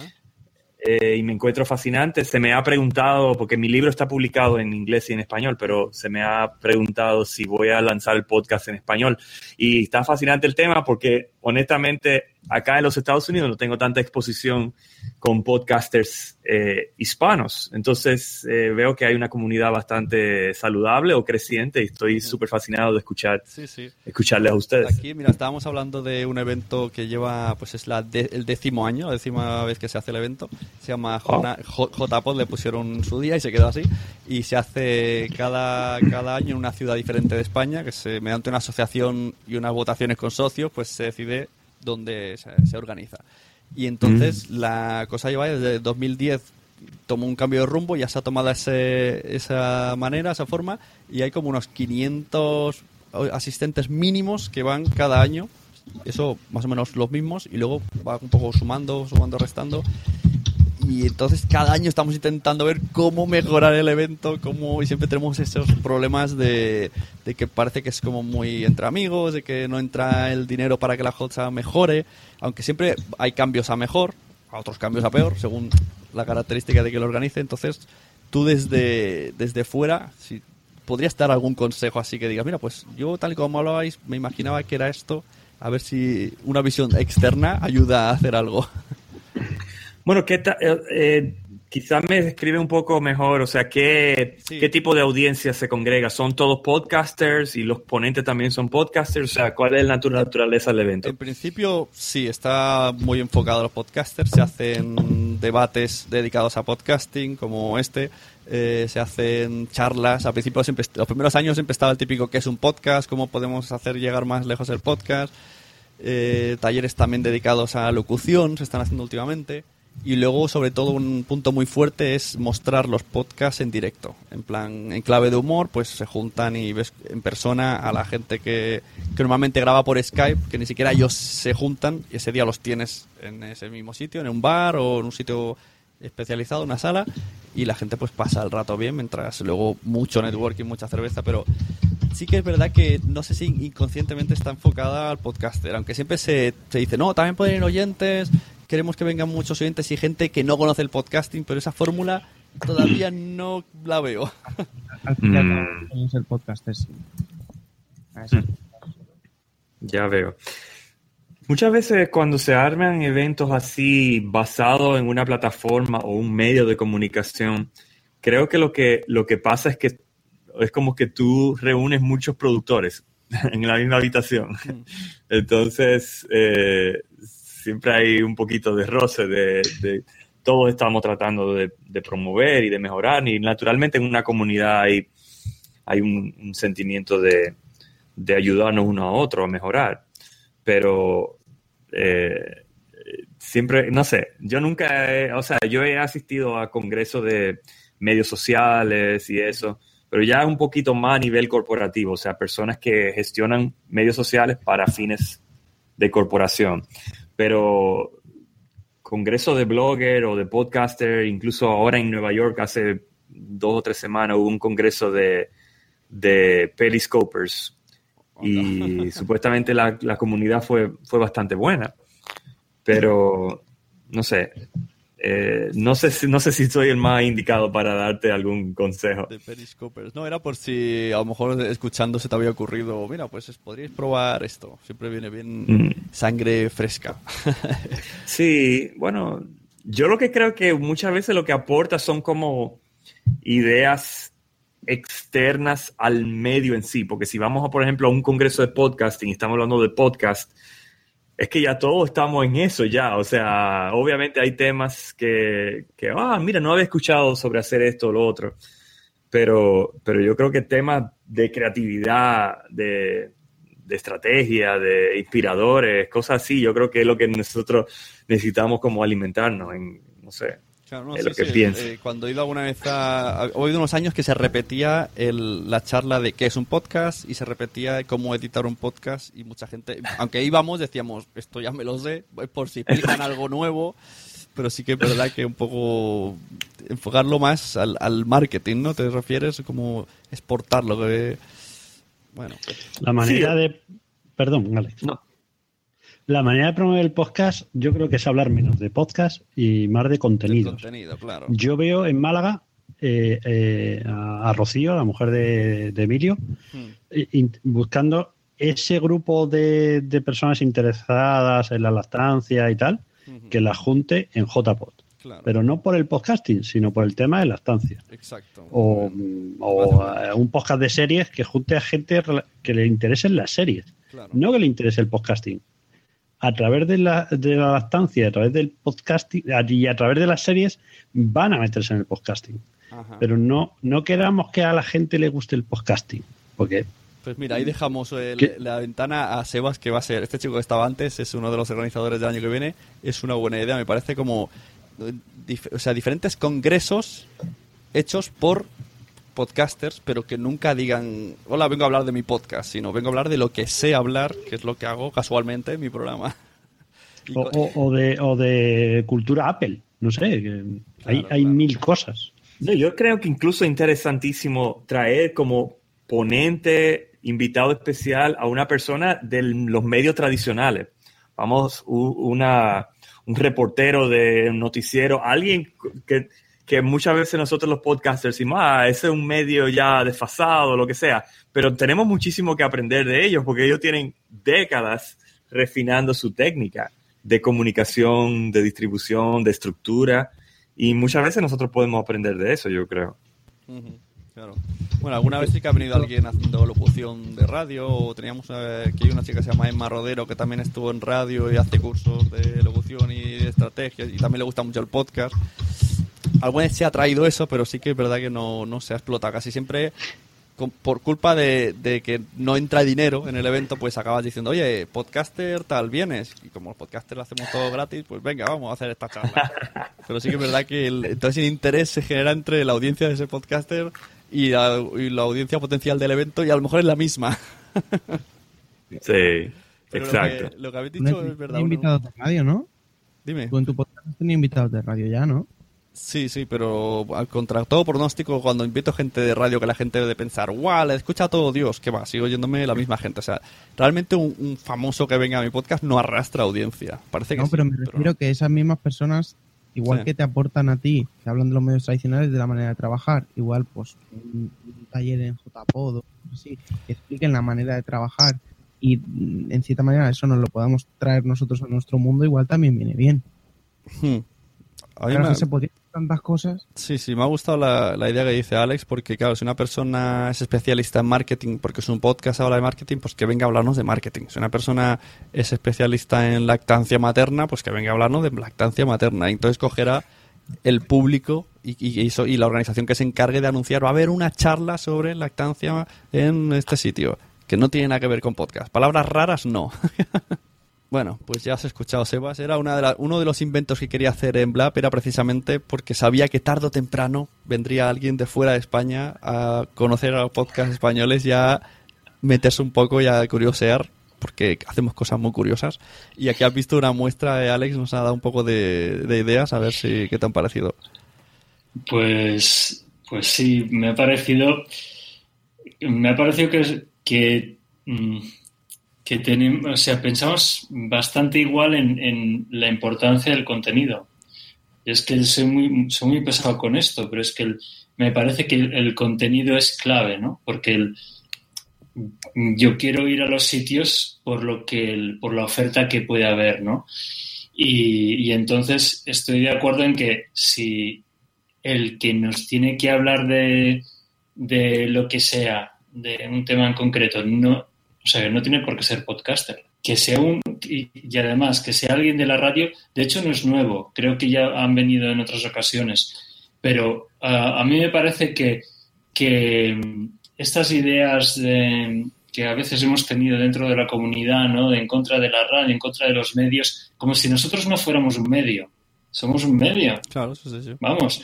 O sea, me refiero a que para, para publicitar cosas somos un medio para, y, y después para cuando hablamos de nuestro contenido no lo queremos ser.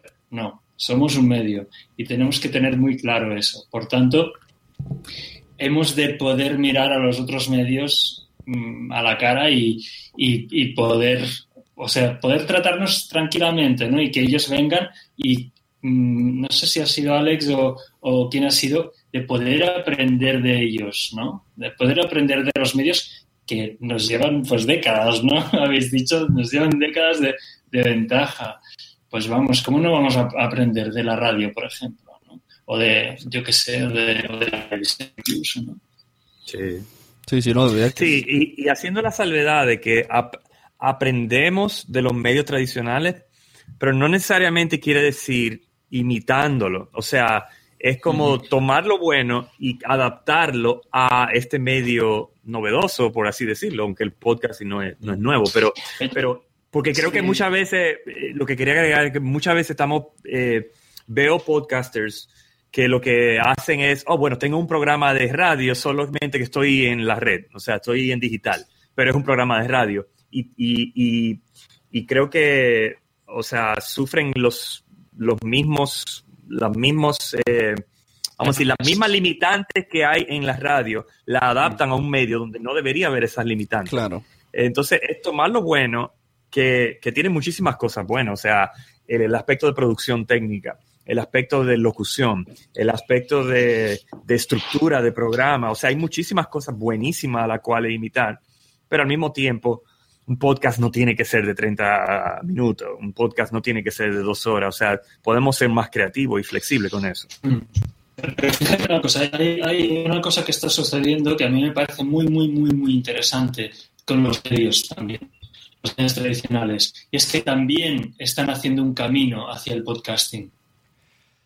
No sé si las televisiones están haciendo pero Pero tienen que mirar hacia el podcasting y hay radios que ya lo están haciendo a varios niveles. Os voy a poner el ejemplo de la SER, que es, yo es la que más conozco. La SER tiene programas que solo sacan en podcast. Y son programas que los producen con medios de comunicación. Por ejemplo, hay uno que se llama La Realidad Definitiva.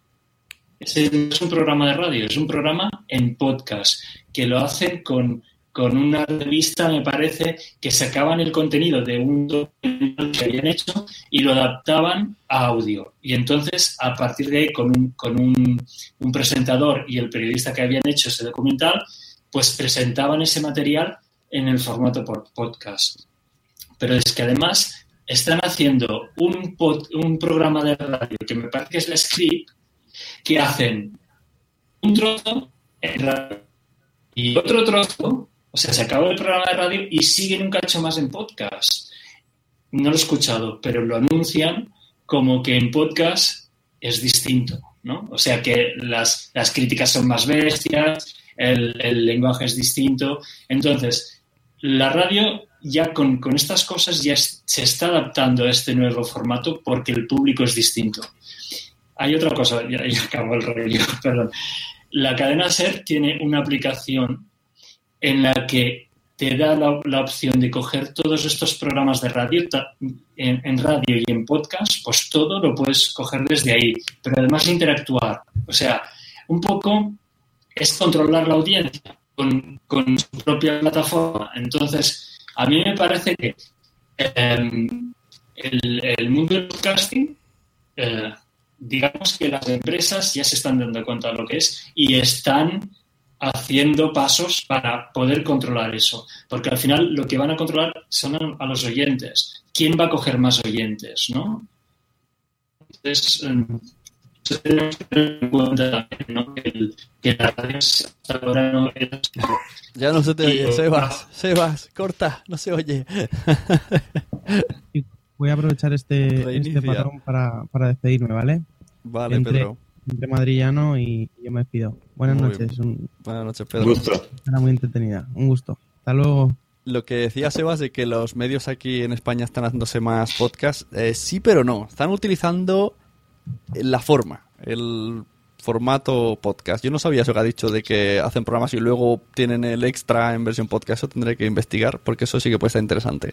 Pero hasta donde yo conocía sí que es verdad que te lo suben, luego te dicen, lo puedes escuchar en formato podcast, pero la, la comunicación es unidireccional en radio. Es yo te hablo y me da igual todo lo que me digáis. En cambio aquí puedes estar contestando y incluso hay plataformas que puedes estar en directo, contestas vía Twitter, vía chat, entonces es un poco diferente, puedes cambiar el rumbo en directo. Ahora mismo, pues lo que estamos haciendo ahora, entra gente, cambiamos la historia. Entra aquí Madrillano. no se te oye, Madrillano, hoy no estudia. he, he conseguido Bueno, lo lo posible. Dime.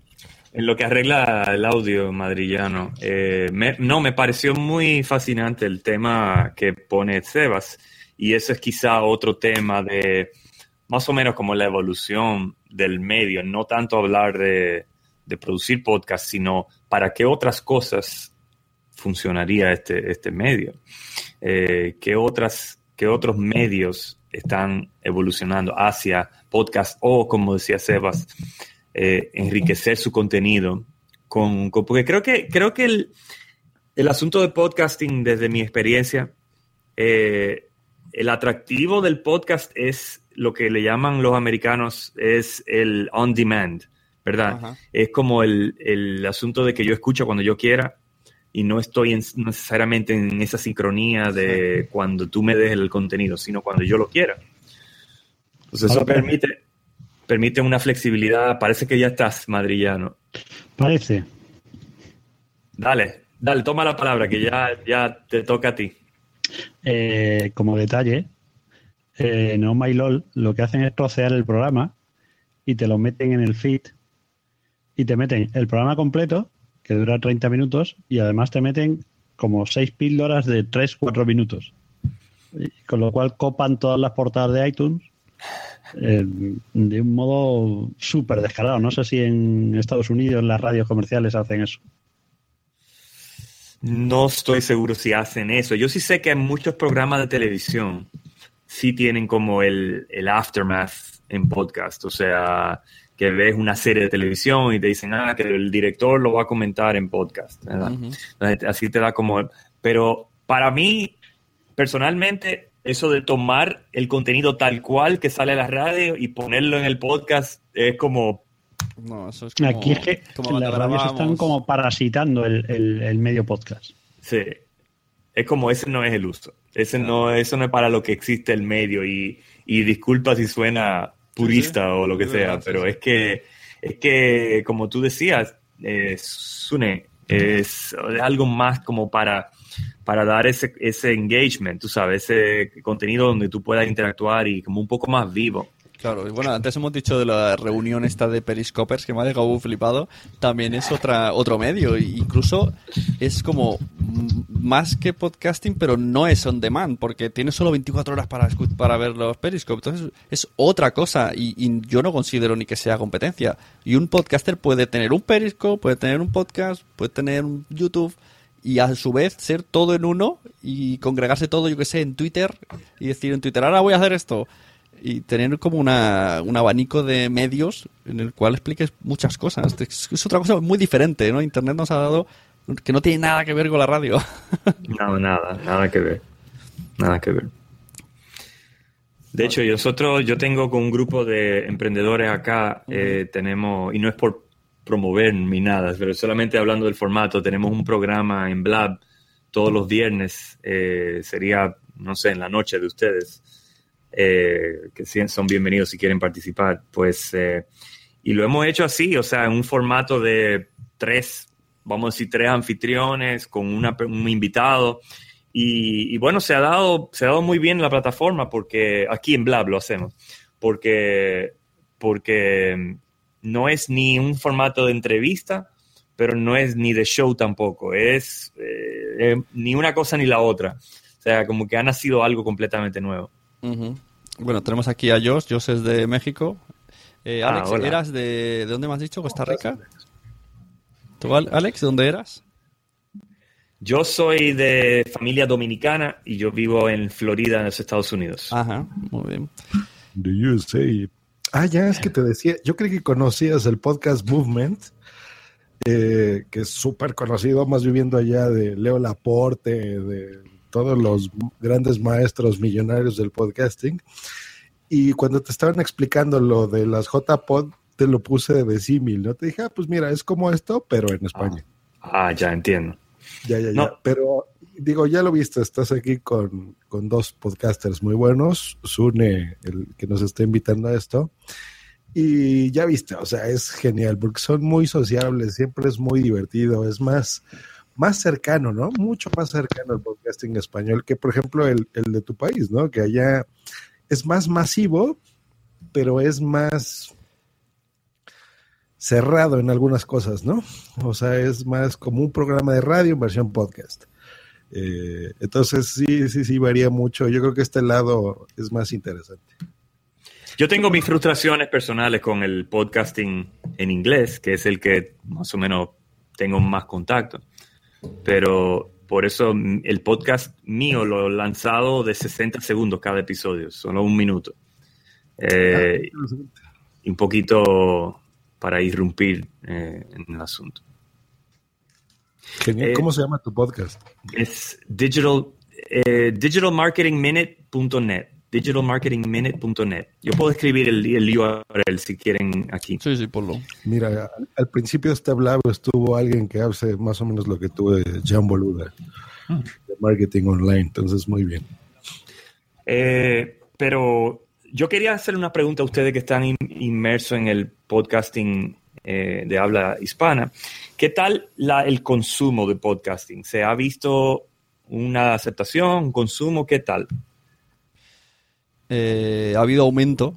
Todavía estamos luchando porque sea algo que se escuche en, el, en, el, de la población común, pero no sé. O sea, hace unos años era para cuatro gatos, hoy día parece que la cosa está más integrada, pero sin ser el colmo. Siempre tienes que tener un puntito de tecnológico para saber que es un podcast, si no, nada. Hasta que no, estamos siempre esperando a que suene en el coche, en el Apple Car o lo que sea, que, eh, para ver si podemos hacerlo que se amplíe a, a, a escuchar a toda la familia. Ya. Pero bueno, aunque aquí en España sí que es verdad que ha ido subiendo, no sé, y, y sobre todo hay, ha habido cada vez más gente que hace podcast. Gente que, que tiene, digamos que la- el perfil es gente que tiene Twitter, gente que tiene ordenador, gente que tiene smartphone. Entonces dentro de ese perfil pues hay mucha posibilidad de que escuchen podcast. Y que acaben haciendo podcast. Casi, yo, yo creo que el, el ratio de gente que escucha y gente que hace cada vez casi igualado. Es que la, la era móvil ha ayudado mucho a esto. o sea, cosas como Spreaker, por ejemplo, que, que te instalas una aplicación y tan fácil agarras tu teléfono y te pones a hacer un podcast. Eso es lo que eh, ha ayudado, ¿no? Y, eh, incluso fue como una categoría, ¿te acuerdas, Uni? Cuando era, ah, sí, los de Spreaker, ¿no? Y los podcasters tradicionales, llamémosle así. Y ahora todos estamos en todos lados, porque eso es lo que buscamos, que, que más personas eh, pues les lleguen, ¿no? Bueno, cuando, cuando decimos que no oye mucha gente, en el fondo hay, hay cuatro podcasts así despuntados que cuando dicen cifras sí que son muchos. Hay uno, Istocas dice que le oyen 100.000 personas. No sé si es una suma total, no sé muy bien cómo es la suma, pero me parece una exageración. Otros les oyen, pues a lo mejor 10.000 por capítulo. Me imagino que esos 100.000 serán mensuales. Eh, pero bueno, hay gente de 10.000. Pero la media, la media, aquí se hace, hay una asociación que hace una estadística y así en el gran, en el pelotón de carrera, pues una audiencia de 500. Luego hay de 1000, 2000, luego pegan saltos ya a 5000, 10000, pero ya ahí son poquitos, menos de 100, digo yo. No sé cómo está la cosa. Muy bueno. ¿Cuánta, ¿Cuánta audiencia tiene el tuyo, Alex? Yo no, no sé en cuanto a suscriptores, yo ya estoy en las 10.000 descargas y lancé a finales de septiembre. O sea que no va mal, yo no lo estoy Ujú. súper promoviendo muchísimo y es una audiencia medio nicho, Mm, está muy bien. diría. Pero, pero, en fin, ¿Y cómo medís la...? Es una cosa que siempre tenemos esa duda. ¿Cómo mides exactamente la audiencia? Porque aquí las plataformas, cada una te dice una cosa. Es un caos. Sí, eso, eso para mí es bien difícil. Yo, yo siempre estoy mirando nada más las descargas. Mm. Eh, yo uso Libsyn para, para distribución Ajá. y bueno, y me da la analítica de la ahí descarga por episodio, por día y eso, y, y la, la descarga acumulativa, ya estoy por encima de las 10.000 descargas. ¿Y el tema, eh, eh, tenéis patrocinadores en vuestro podcast o lo habéis planteado? ¿O Mm. ¿Premium? No lo tengo todavía y eh, estoy esperando a tener un número de descarga eh, un poquito más alta para contemplar esa idea. Naturalmente, con el formato de 60 segundos por episodio, yo no puedo hacer lo mismo que hace todo el mundo, que es, ah, le interrumpimos su, te- su episodio para traerle este mensaje. Yo no puedo hacer eso. Entonces, lo que he pensado, el- el- lo que tengo planificado como modelo, Ujú. es quizás hacer una miniserie patrocinada por alguna, por, por- bueno, por alguna plataforma o lo que sea, y miniseries sobre un tópico patrocinado. Y quizás ese sea como, ese, ese es mi modelo objetivo de patrocinio. Pero no estoy ahí todavía, de, todavía tengo que promoverlo y no creo que es el momento. Ujú. Y es relativamente sencillo. O sea, tú cuando te decidas, ¿crees que lo vas a poder hacer rápidamente? Yo creo que buscando eh, partnerships, como decimos aquí, buscando quién conoce a quién y tratando de buscar alguna liga. Yo como soy autor y eso se me invita a congresos, conferencias Ujú. y eso, y siempre uno está conociendo personas. Eh, naturalmente, dentro de mi espacio hay mucha, hay mucho ruido, hay mucha competencia, hay mucha, mucha persona hablando de marketing. Eh, entonces, eh, mm, o sea, se hace, o sea, si un, si un patrocinador quiere colocar su mensaje, pues tiene varias opciones. Una- uno- un podcast de miles de, de, de descargas por día y el mío, que quizás es, es, un, es un bebecito, o sea, que quizás en eso se me complique. Pero yo creo que si, si, he- si llego a lograr ese modelo de una miniserie y baso el precio de patrocinio en un modelo CPM, yo creo que, y no sé si, si están familiarizados con los términos y eso. Coste por millón. Sí. Por mil. Por millar, por millar, claro. Si lo baso, si lo baso en eso, creo que se hace flexible y no, y no es tan eh, prohibitivo, vamos a decir, no es tanta, tanto que hay que escalar para determinar si patrocinar el, el- el podcast o no. Alex, ¿y si no patrocinaras, seguirías con el podcast? Muy buena pregunta. Yo creo que sí, porque mi objetivo primordial no es tanto monetizar sobre la plataforma en sí, sino eh, como un asunto de darme a conocer, o sea, de tener autoridad y hablar sobre el tema. Muchos del- de, los episodios los baso sobre material que ya tengo en el libro, o sea, que no, o sea, es como un ejercicio de, de reformular esas ideas en otro formato. Eh, o sea que ese beneficio se me ha dado. Eh, y nada, o sea, creo que hay, hay beneficios inmediatos que para mí son hasta mayores que patrocinio. Yo no, no esperaría, yo creo que un asunto de patrocinio, si se llegara a dar, sería nada más como para cubrir costos de producción y cosas así, pero no como para una plataforma de monetización real. Porque en teoría ya están monetizando tu marca personal, tu- tus libros, tus conferencias. Eh, exactamente, exacto. Tendría que ser algo muy específico para no sé, es que hago algunos episodios, lo he probado. Lo que pasa es que la gente de España no comprende a, a- a lo- a los verdaderos y, y entonces he grabado episodios de un minuto y le pongo el hashtag un minuto pot, pero estos de aquí no me escuchan. Yo creo que tengo que irme a Estados Unidos.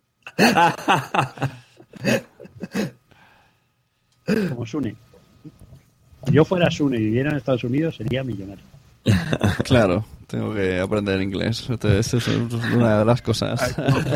Esto es muy interesante porque eh, cuando despiertes, cuando inicie toda esa gran monetización, que bueno, ya está iniciando, yo creo que este año fue en España, pues siempre los pioneros son los que van creciendo más, ¿eh? Y la gente se va animando. Yo me acuerdo cuando hablaban al principio de, oye, voy a monetizar o no, y a Sune le gusta mucho debatir sobre eso, ¿no? Sobre la audiencia, porque le preocupa saber si a la gente le puede llegar a molestar o no.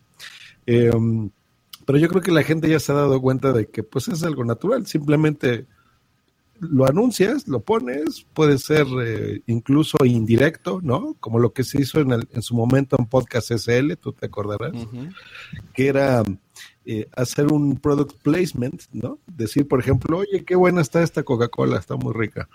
Y bueno, sigo hablando sobre mi podcast de management o de marketing, ¿no? Como el tuyo. Y listo, o sea, no pasa nada. Y, y eso sirve para estas cosas, ¿no? Para comprar mejores micros, para comprar una mesa de mezclas, mejorar tu audiencia. Eh, aquí el señor que ves aquí abajito, Fran, eh, pues hace um, mucho de, um, de apoyo. Por ejemplo, él es mecenas con Patreon de, de este podcast que se está grabando también. Entonces, hay nuevas herramientas, nuevas cosas. Blab me gusta mucho, ¿no? Si a Blab le meten, por ejemplo, feed y el, el sistema que acaban de comprar, que se me olvidó cómo se llama, Mm. para que mejoren el audio y, y tú Clear. puedas incluso grabar tu, tu pista. ¿Cómo son? PodClear. Se llama Quítale el micro al gordo. O pod, PodClear o PodClean, o algo así, que, que- que se graba en local y luego ellos juntan la pista. Exacto, eso es maravilloso porque, por ejemplo, Hangout siempre se me ha hecho una pesadilla. O sea, Sí. eh, configurarlo es, es muy complicado. Y esto es tan fácil como aceptas, vinculas a Twitter, por ejemplo, tu cuenta, entras, te pones a grabar. Esto no se ha cortado desde, ¿cuánto lleva esto? Como tres horas. Va muy fluido. Y pues yo creo que esas herramientas son buenas y cada vez se complementan con más cosas, ¿no? El podcasting se complementa no nada más con audio, con video, con Periscope, ahora con Blab, o sea, cada vez se llega a más personas y pues eso, eso es lo, lo interesante de esto. Absolutamente. Y haber conocido a Alex.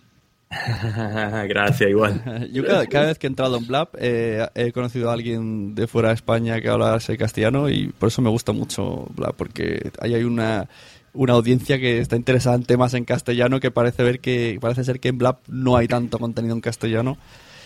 Y a ver Alex, si más gente a- se anima. aprovecho. Mira, aquí tenemos una asociación que se llama Asociación Podcast. Y está la JPod que te han comentado antes.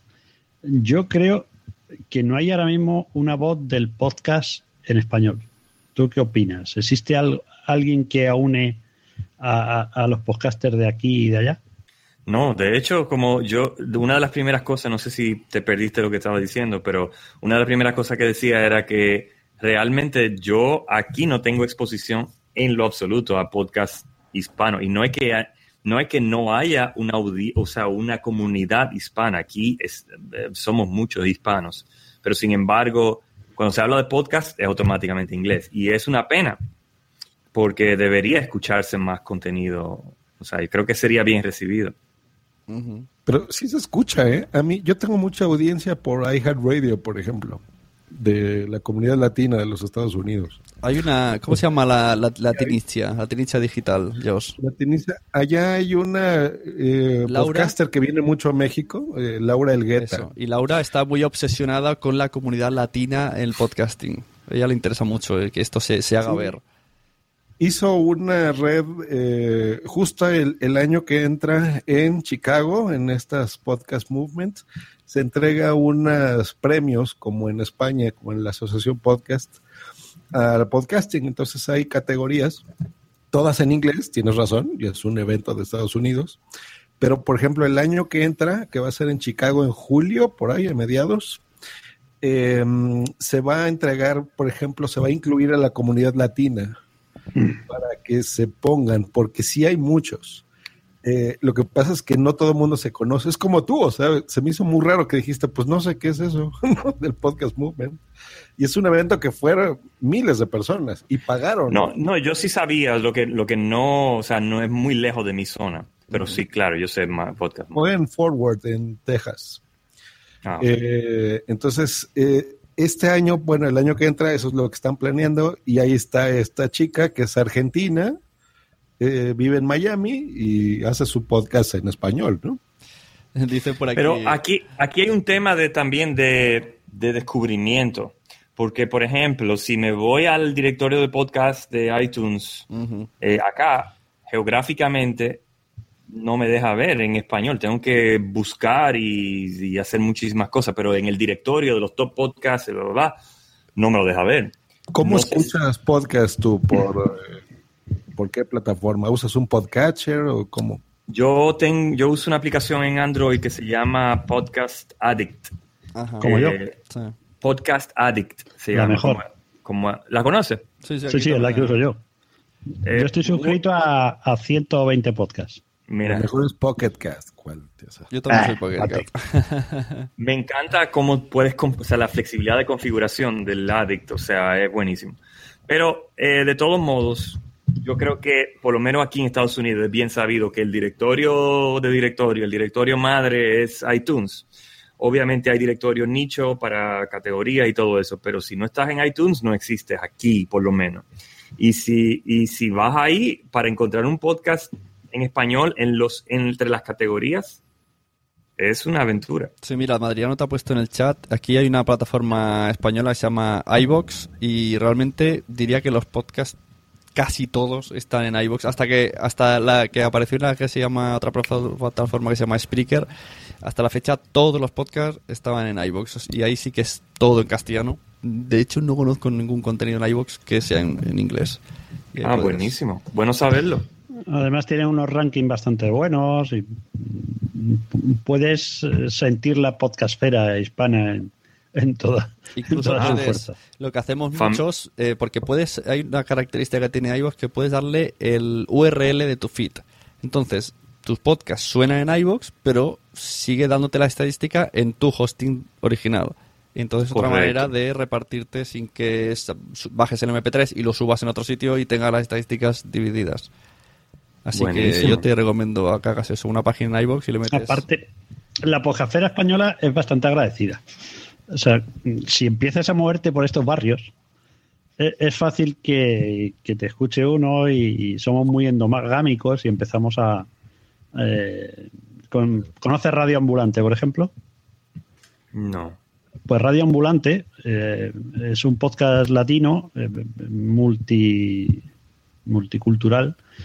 Son como 20 o 30 personas y, y han sido fichados ahora por la BBC, por BBC. Y BBC en, en español eh, pone artículos de Radio Ambulante. Aquí no era casi nada conocido y yo no sé dónde lo escuché. No sé si a Joss o a, o Argentina Podcastera o algo así. Y, y luego lo comentas y la gente se va aficionando. Se nos está haciendo el oído a escuchar eh, eh, español en otros, en, en otros matices o acentos. Mm. Pero, pero, pero es fácil propagar la voz de- del podcasting en España. Hay podcasts que hablan sobre otros podcasts como WhatsApp. WhatsApp. Todos los demás. Eso, eso que dice Madrillano, el claro ejemplo, yo digo aquí, es Joss. Ahora a Joss es un amigo mío, pero empezamos a escucharnos en 2009, era mexicano, empezó a descubrir la podcastfera de aquí España y a base de... Yo veía a un mexicano que era muy pesado, que quería que le escucháramos. y aquí sí que somos, eh, yo eso creo que es verdad en general, en toda España somos muy racistas auditivamente. O sea, un acento de fuera y dices, ¡oh! Yo no escucho esto, esto suena a telenovela. Y a mí me costó mucho escuchar a, a. Al final, de escucharlo, escucharlo, eh, descubrí pues que había más podcasts fuera de España y, más acentos y ya uno te, te acostumbras. Pero sí que al principio Y hemos raro. compartido audiencias, porque, por ejemplo, aquí en México era lo mismo. O sea, tú escuchabas a alguien hablando así como estás escuchando y, y dices, no, ¿qué es eso? Pero ahora no, está normal, ¿verdad? O sea, yo creo que en estos siete, ocho años eh, hemos cambiado esa forma de oír, de que la gente ya no se le hace extraño escuchar un acento colombiano, por ejemplo, de México, de cualquier parte de Latinoamérica. Y la gente de aquí también escucha muchísimo podcast en, en español de España, ¿no? Lo que ellos dicen castellano. Pese a lo que dice Alex, eh, es verdad, es difícil hacer una búsqueda. Si ya es difícil encontrar podcast en tu país, escuchar. Y ahora, si me voy a ver qué podcast hay en Costa Rica, yo creo que no encontraría ninguno. Y a lo mejor hay 100, pero me costaría un huevo encontrarlos. El otro día había un peruano, eh, no sé dónde estábamos interactuando, y le hablé del podcast de desde Aikawa, que es un peruano que vive en Japón. Y no lo conocía. O sea, era. O sea, hay un peruano que vive en Japón que su público mayoritario es español. Y los peruanos no lo conocen. O sea, es algo sorprendente. Yo llevo unas semanas participando en un podcast que se llama El siglo XXI es hoy, de, de Félix Riaño, locutor co, y le sustituyo los domingos, ¿no? Para que él cuide a los niños y esas cosas. Y la verdad es que no ha habido todavía ninguna queja de, de quite a ese español le hay. No, no ha habido ningún ninguna queja. La- se nos está haciendo el oído a, a distintos acentos.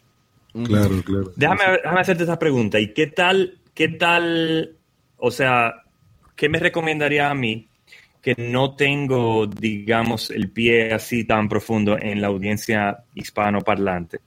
Que tú crees que la, la- la produc- los productores de podcast eh, españoles, o, de- o sea, de, de habla hispana, vamos a decir, para englobar todo, eh, darían la bienvenida para asuntos de entrevistas y cosas por el estilo.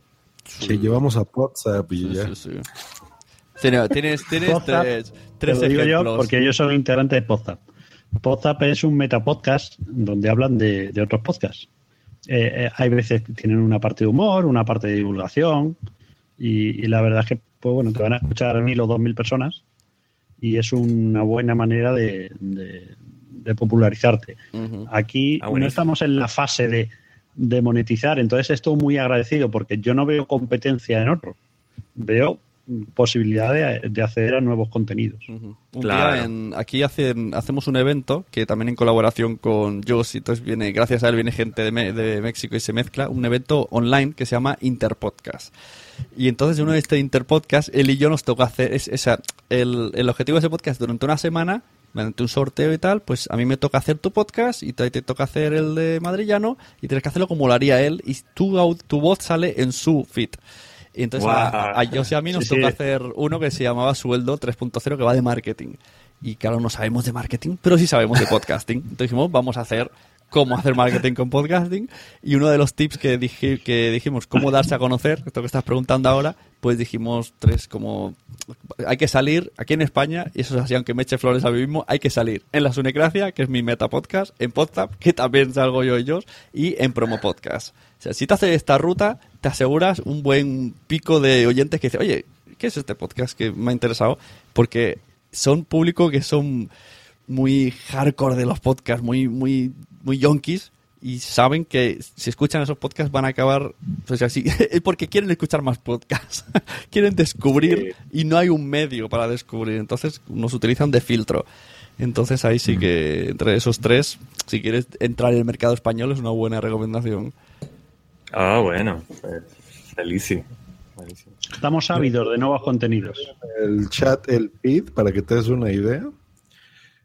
Y esto lo organizamos es en marzo, ¿no? Marzo, abril, ya no me acuerdo. Es eso marzo del. Interpodcast. Tras la podcastfera y en este sitio que es... eh, que es Ahí hay ejemplos en ese feed que te ha puesto, es ejemplos de los audios que se, se mezclaron anteriormente. Incluso hay algunos que salían mejor que el original. El, el de el madrillano hecho por Sune quedó muy bien. Oye, la gente te pregunta todavía, me gusta cuando hablaste de tu trabajo de los plásticos, si no, si no era yo. Sí, sí, era. Yo estuve presionando a, este señor para que sacara su episodio y sacó uno de los que más me han gustado, el que hablaste de la música, por ¿De ejemplo. verdad? Qué, qué bien me quedó. Hoy se lo comentaba alguien y le digo, el último episodio bueno que, que hice fue el de esta no me suena. Sí, pero así básicamente, esto que te decimos de, de Podsa, por ejemplo, es, es el Metapodcast, que es eh, básicamente hablar de otros podcasts, entrevistarlos, la gente, si le llama la atención tu estilo, tu voz y demás, dice, ah, pues mira, se me hace buen chico, voy a escucharlo. Y luego integrarte, por ejemplo, a estas cosas, ¿no? A este Blab que está haciendo este otro Metapodcast que se llama La Sunecracia, por ejemplo, es otra muy buena idea. Eh, acá Sune lo va a editar en versión podcast. Sí, no sé qué parte va a sacar, si nada más lo de las redes de podcast y ya. no, no, la intención es toda. Lo que pasa es que he tenido muchos problemas de sonido y no sé. Espero que Blap lo haya grabado mejor que yo. Porque aquí ha sonado muy mal. En Blab se oye bien, ¿eh? se, se escucha bien. Nada más tu nivel, por ejemplo, de micrófono está muy bajo, entonces sí pásale un buen levelator. y- Ah, a ver. Eh, pero bueno, e- ese tipo de cosas y se acabó. ¿eh? O sea, la gente que nos gusta hacer y escuchar podcasts, siempre estamos buscando cosas nuevas, ¿no? Ya que nos retengan ya es otra cosa, pero de que te empiecen a escuchar es muy fácil. Bueno, pues ya si os parece nos vamos despidiendo, decimos todos nuestros podcasts. El último dejaremos a, Alex que explique su, la suya, que se queden bien con el nombre de su podcast, que se haga un poco de promoción. Al resto, como más o menos nos conocen, hacemos un poco rapidín, madrillano. Ah, no, tranquilo. Me- me- yo de- definitivamente me encantaría. eh, Yo te invito. Alex, bueno, eh, utiliza un hashtag que he puesto ahí que se llama escuchapod, que lo utilizamos bastante en España. Entonces, cuando publiques el siguiente, pones escuchapod. Aparte, yo te he seguido en Twitter y, Eso, y a mí promocionar cosas se me da bastante bien. Escucha Pot y soy podcaster. Es que tienes que escucharte ese especial Sueldo 3.0 con Josh Green y Sun. Explicamos todas estas cosas. Aunque él, él tiene mucha más audiencia que nosotros, pero bueno. pero al menos que se entrará en nuestro mercado. Si, Oh, quiere- no. si puedes, mándame por DM el feed. Yo soy muy de feed.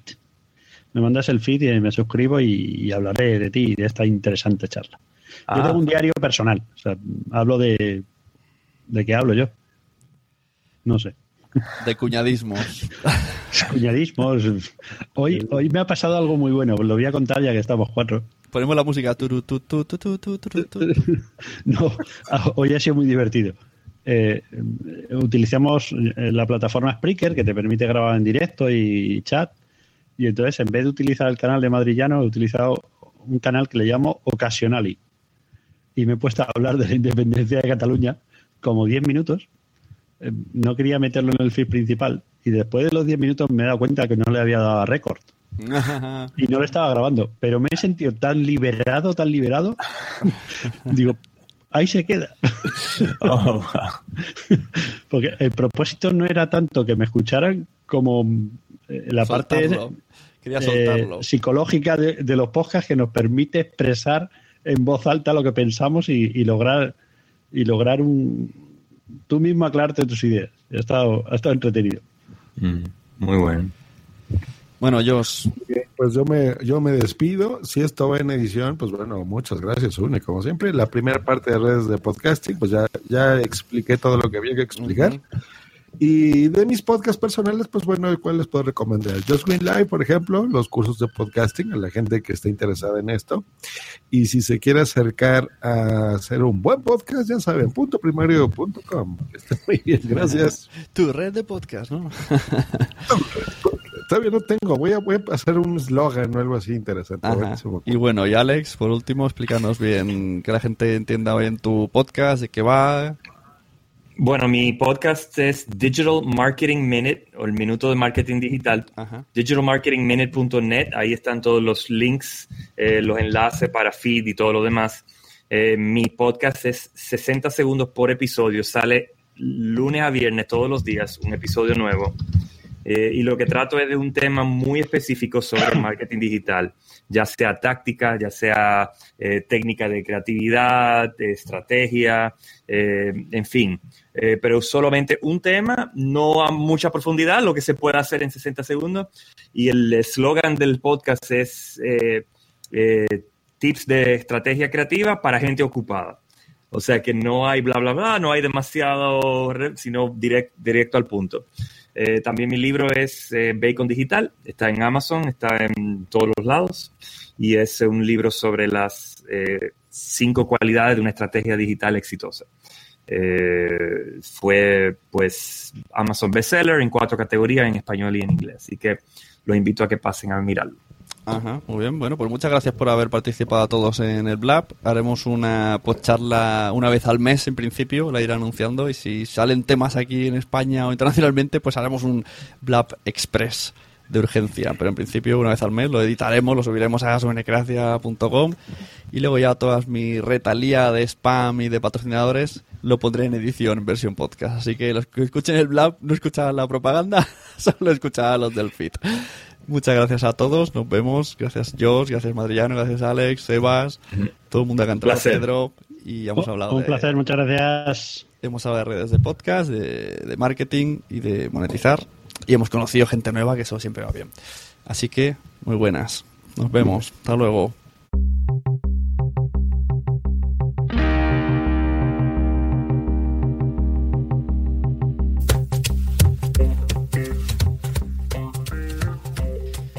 Bueno, pues espero que os haya gustado esta podcharla número 3, la primera que se efectúa en Blab. Esperemos que pueda seguir haciéndolo una vez al mes.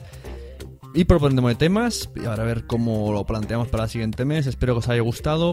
Hemos hablado de muchas cosas, que es lo que la intención que tenía. Yo creo que más o menos mm, se han soltado un carro de ideas para que estemos dándole vueltas todos los que han escuchado esto y esto genere más ideas y más debates y más mm, dilemas y más podcharlas, que de eso se trata, de que una cosa eh, se, se, se, se organice en la mente de cada uno de vosotros y luego volvamos a la podcharla a incluirlo en, en el siguiente tema que, que- con el que empecemos el mes siguiente. Un placer estar aquí a los micros, preparaos todo el chiringuito a vosotros. Muchas, muchas, muchas gracias a los que habéis escuchado. Muchas gracias a los que estuvisteis en directo, sobre todo. También muchas gracias a mis Sune Patreons, que sin ellos no se hubiese hecho este, esta podcharla. Se ha recuperado gracias a ellos. Y recordar que la Sunecracia es patrocinada por el enlace boluda.com barra sunecracia, que es donde sí os has entrado el gusanillo de ¿y si mi podcast puedo monetizarlo? Yo te digo que sí, no importa la audiencia. Te lo digo de verdad. No, aunque no tengas millones de oyentes, miles de oyentes, es, no, no pasa nada. Todo podcast tiene su audiencia y su precio, claro. También, pues menos precio, lógicamente. Pero no soy yo quien os tiene que hablar de esto. Entráis en boluda.com barra sunegracia y allí Joan os explica súper bien, súper majo, súper claro todo. Eh, y vosotros tenéis siempre la última palabra y la última decisión. Como vosotros tenéis siempre la última decisión de volver a este feed, volver a la sunecracia.com, yo os esperaré aquí con capítulos normales y una vez al mes, un blab los viernes. Muchas gracias, nos vemos en los podcasts.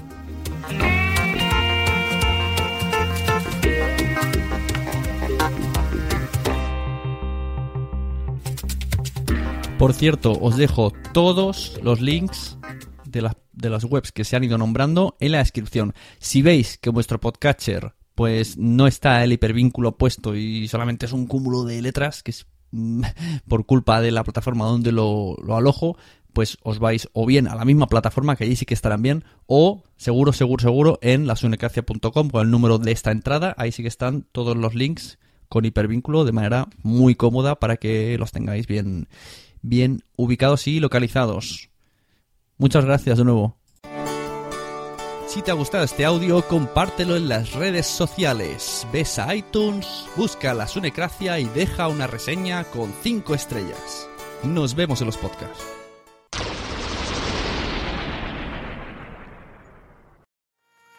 ¿Te ha gustado este episodio? Pues vuelve al siguiente a por más. Y si te has quedado con muchas ganas, entra en nuestro premium. Quiero ser podcaster.com barra premium. Ahí tienes un montón de episodios más, además sin cortes y muchísimas cosas más extras.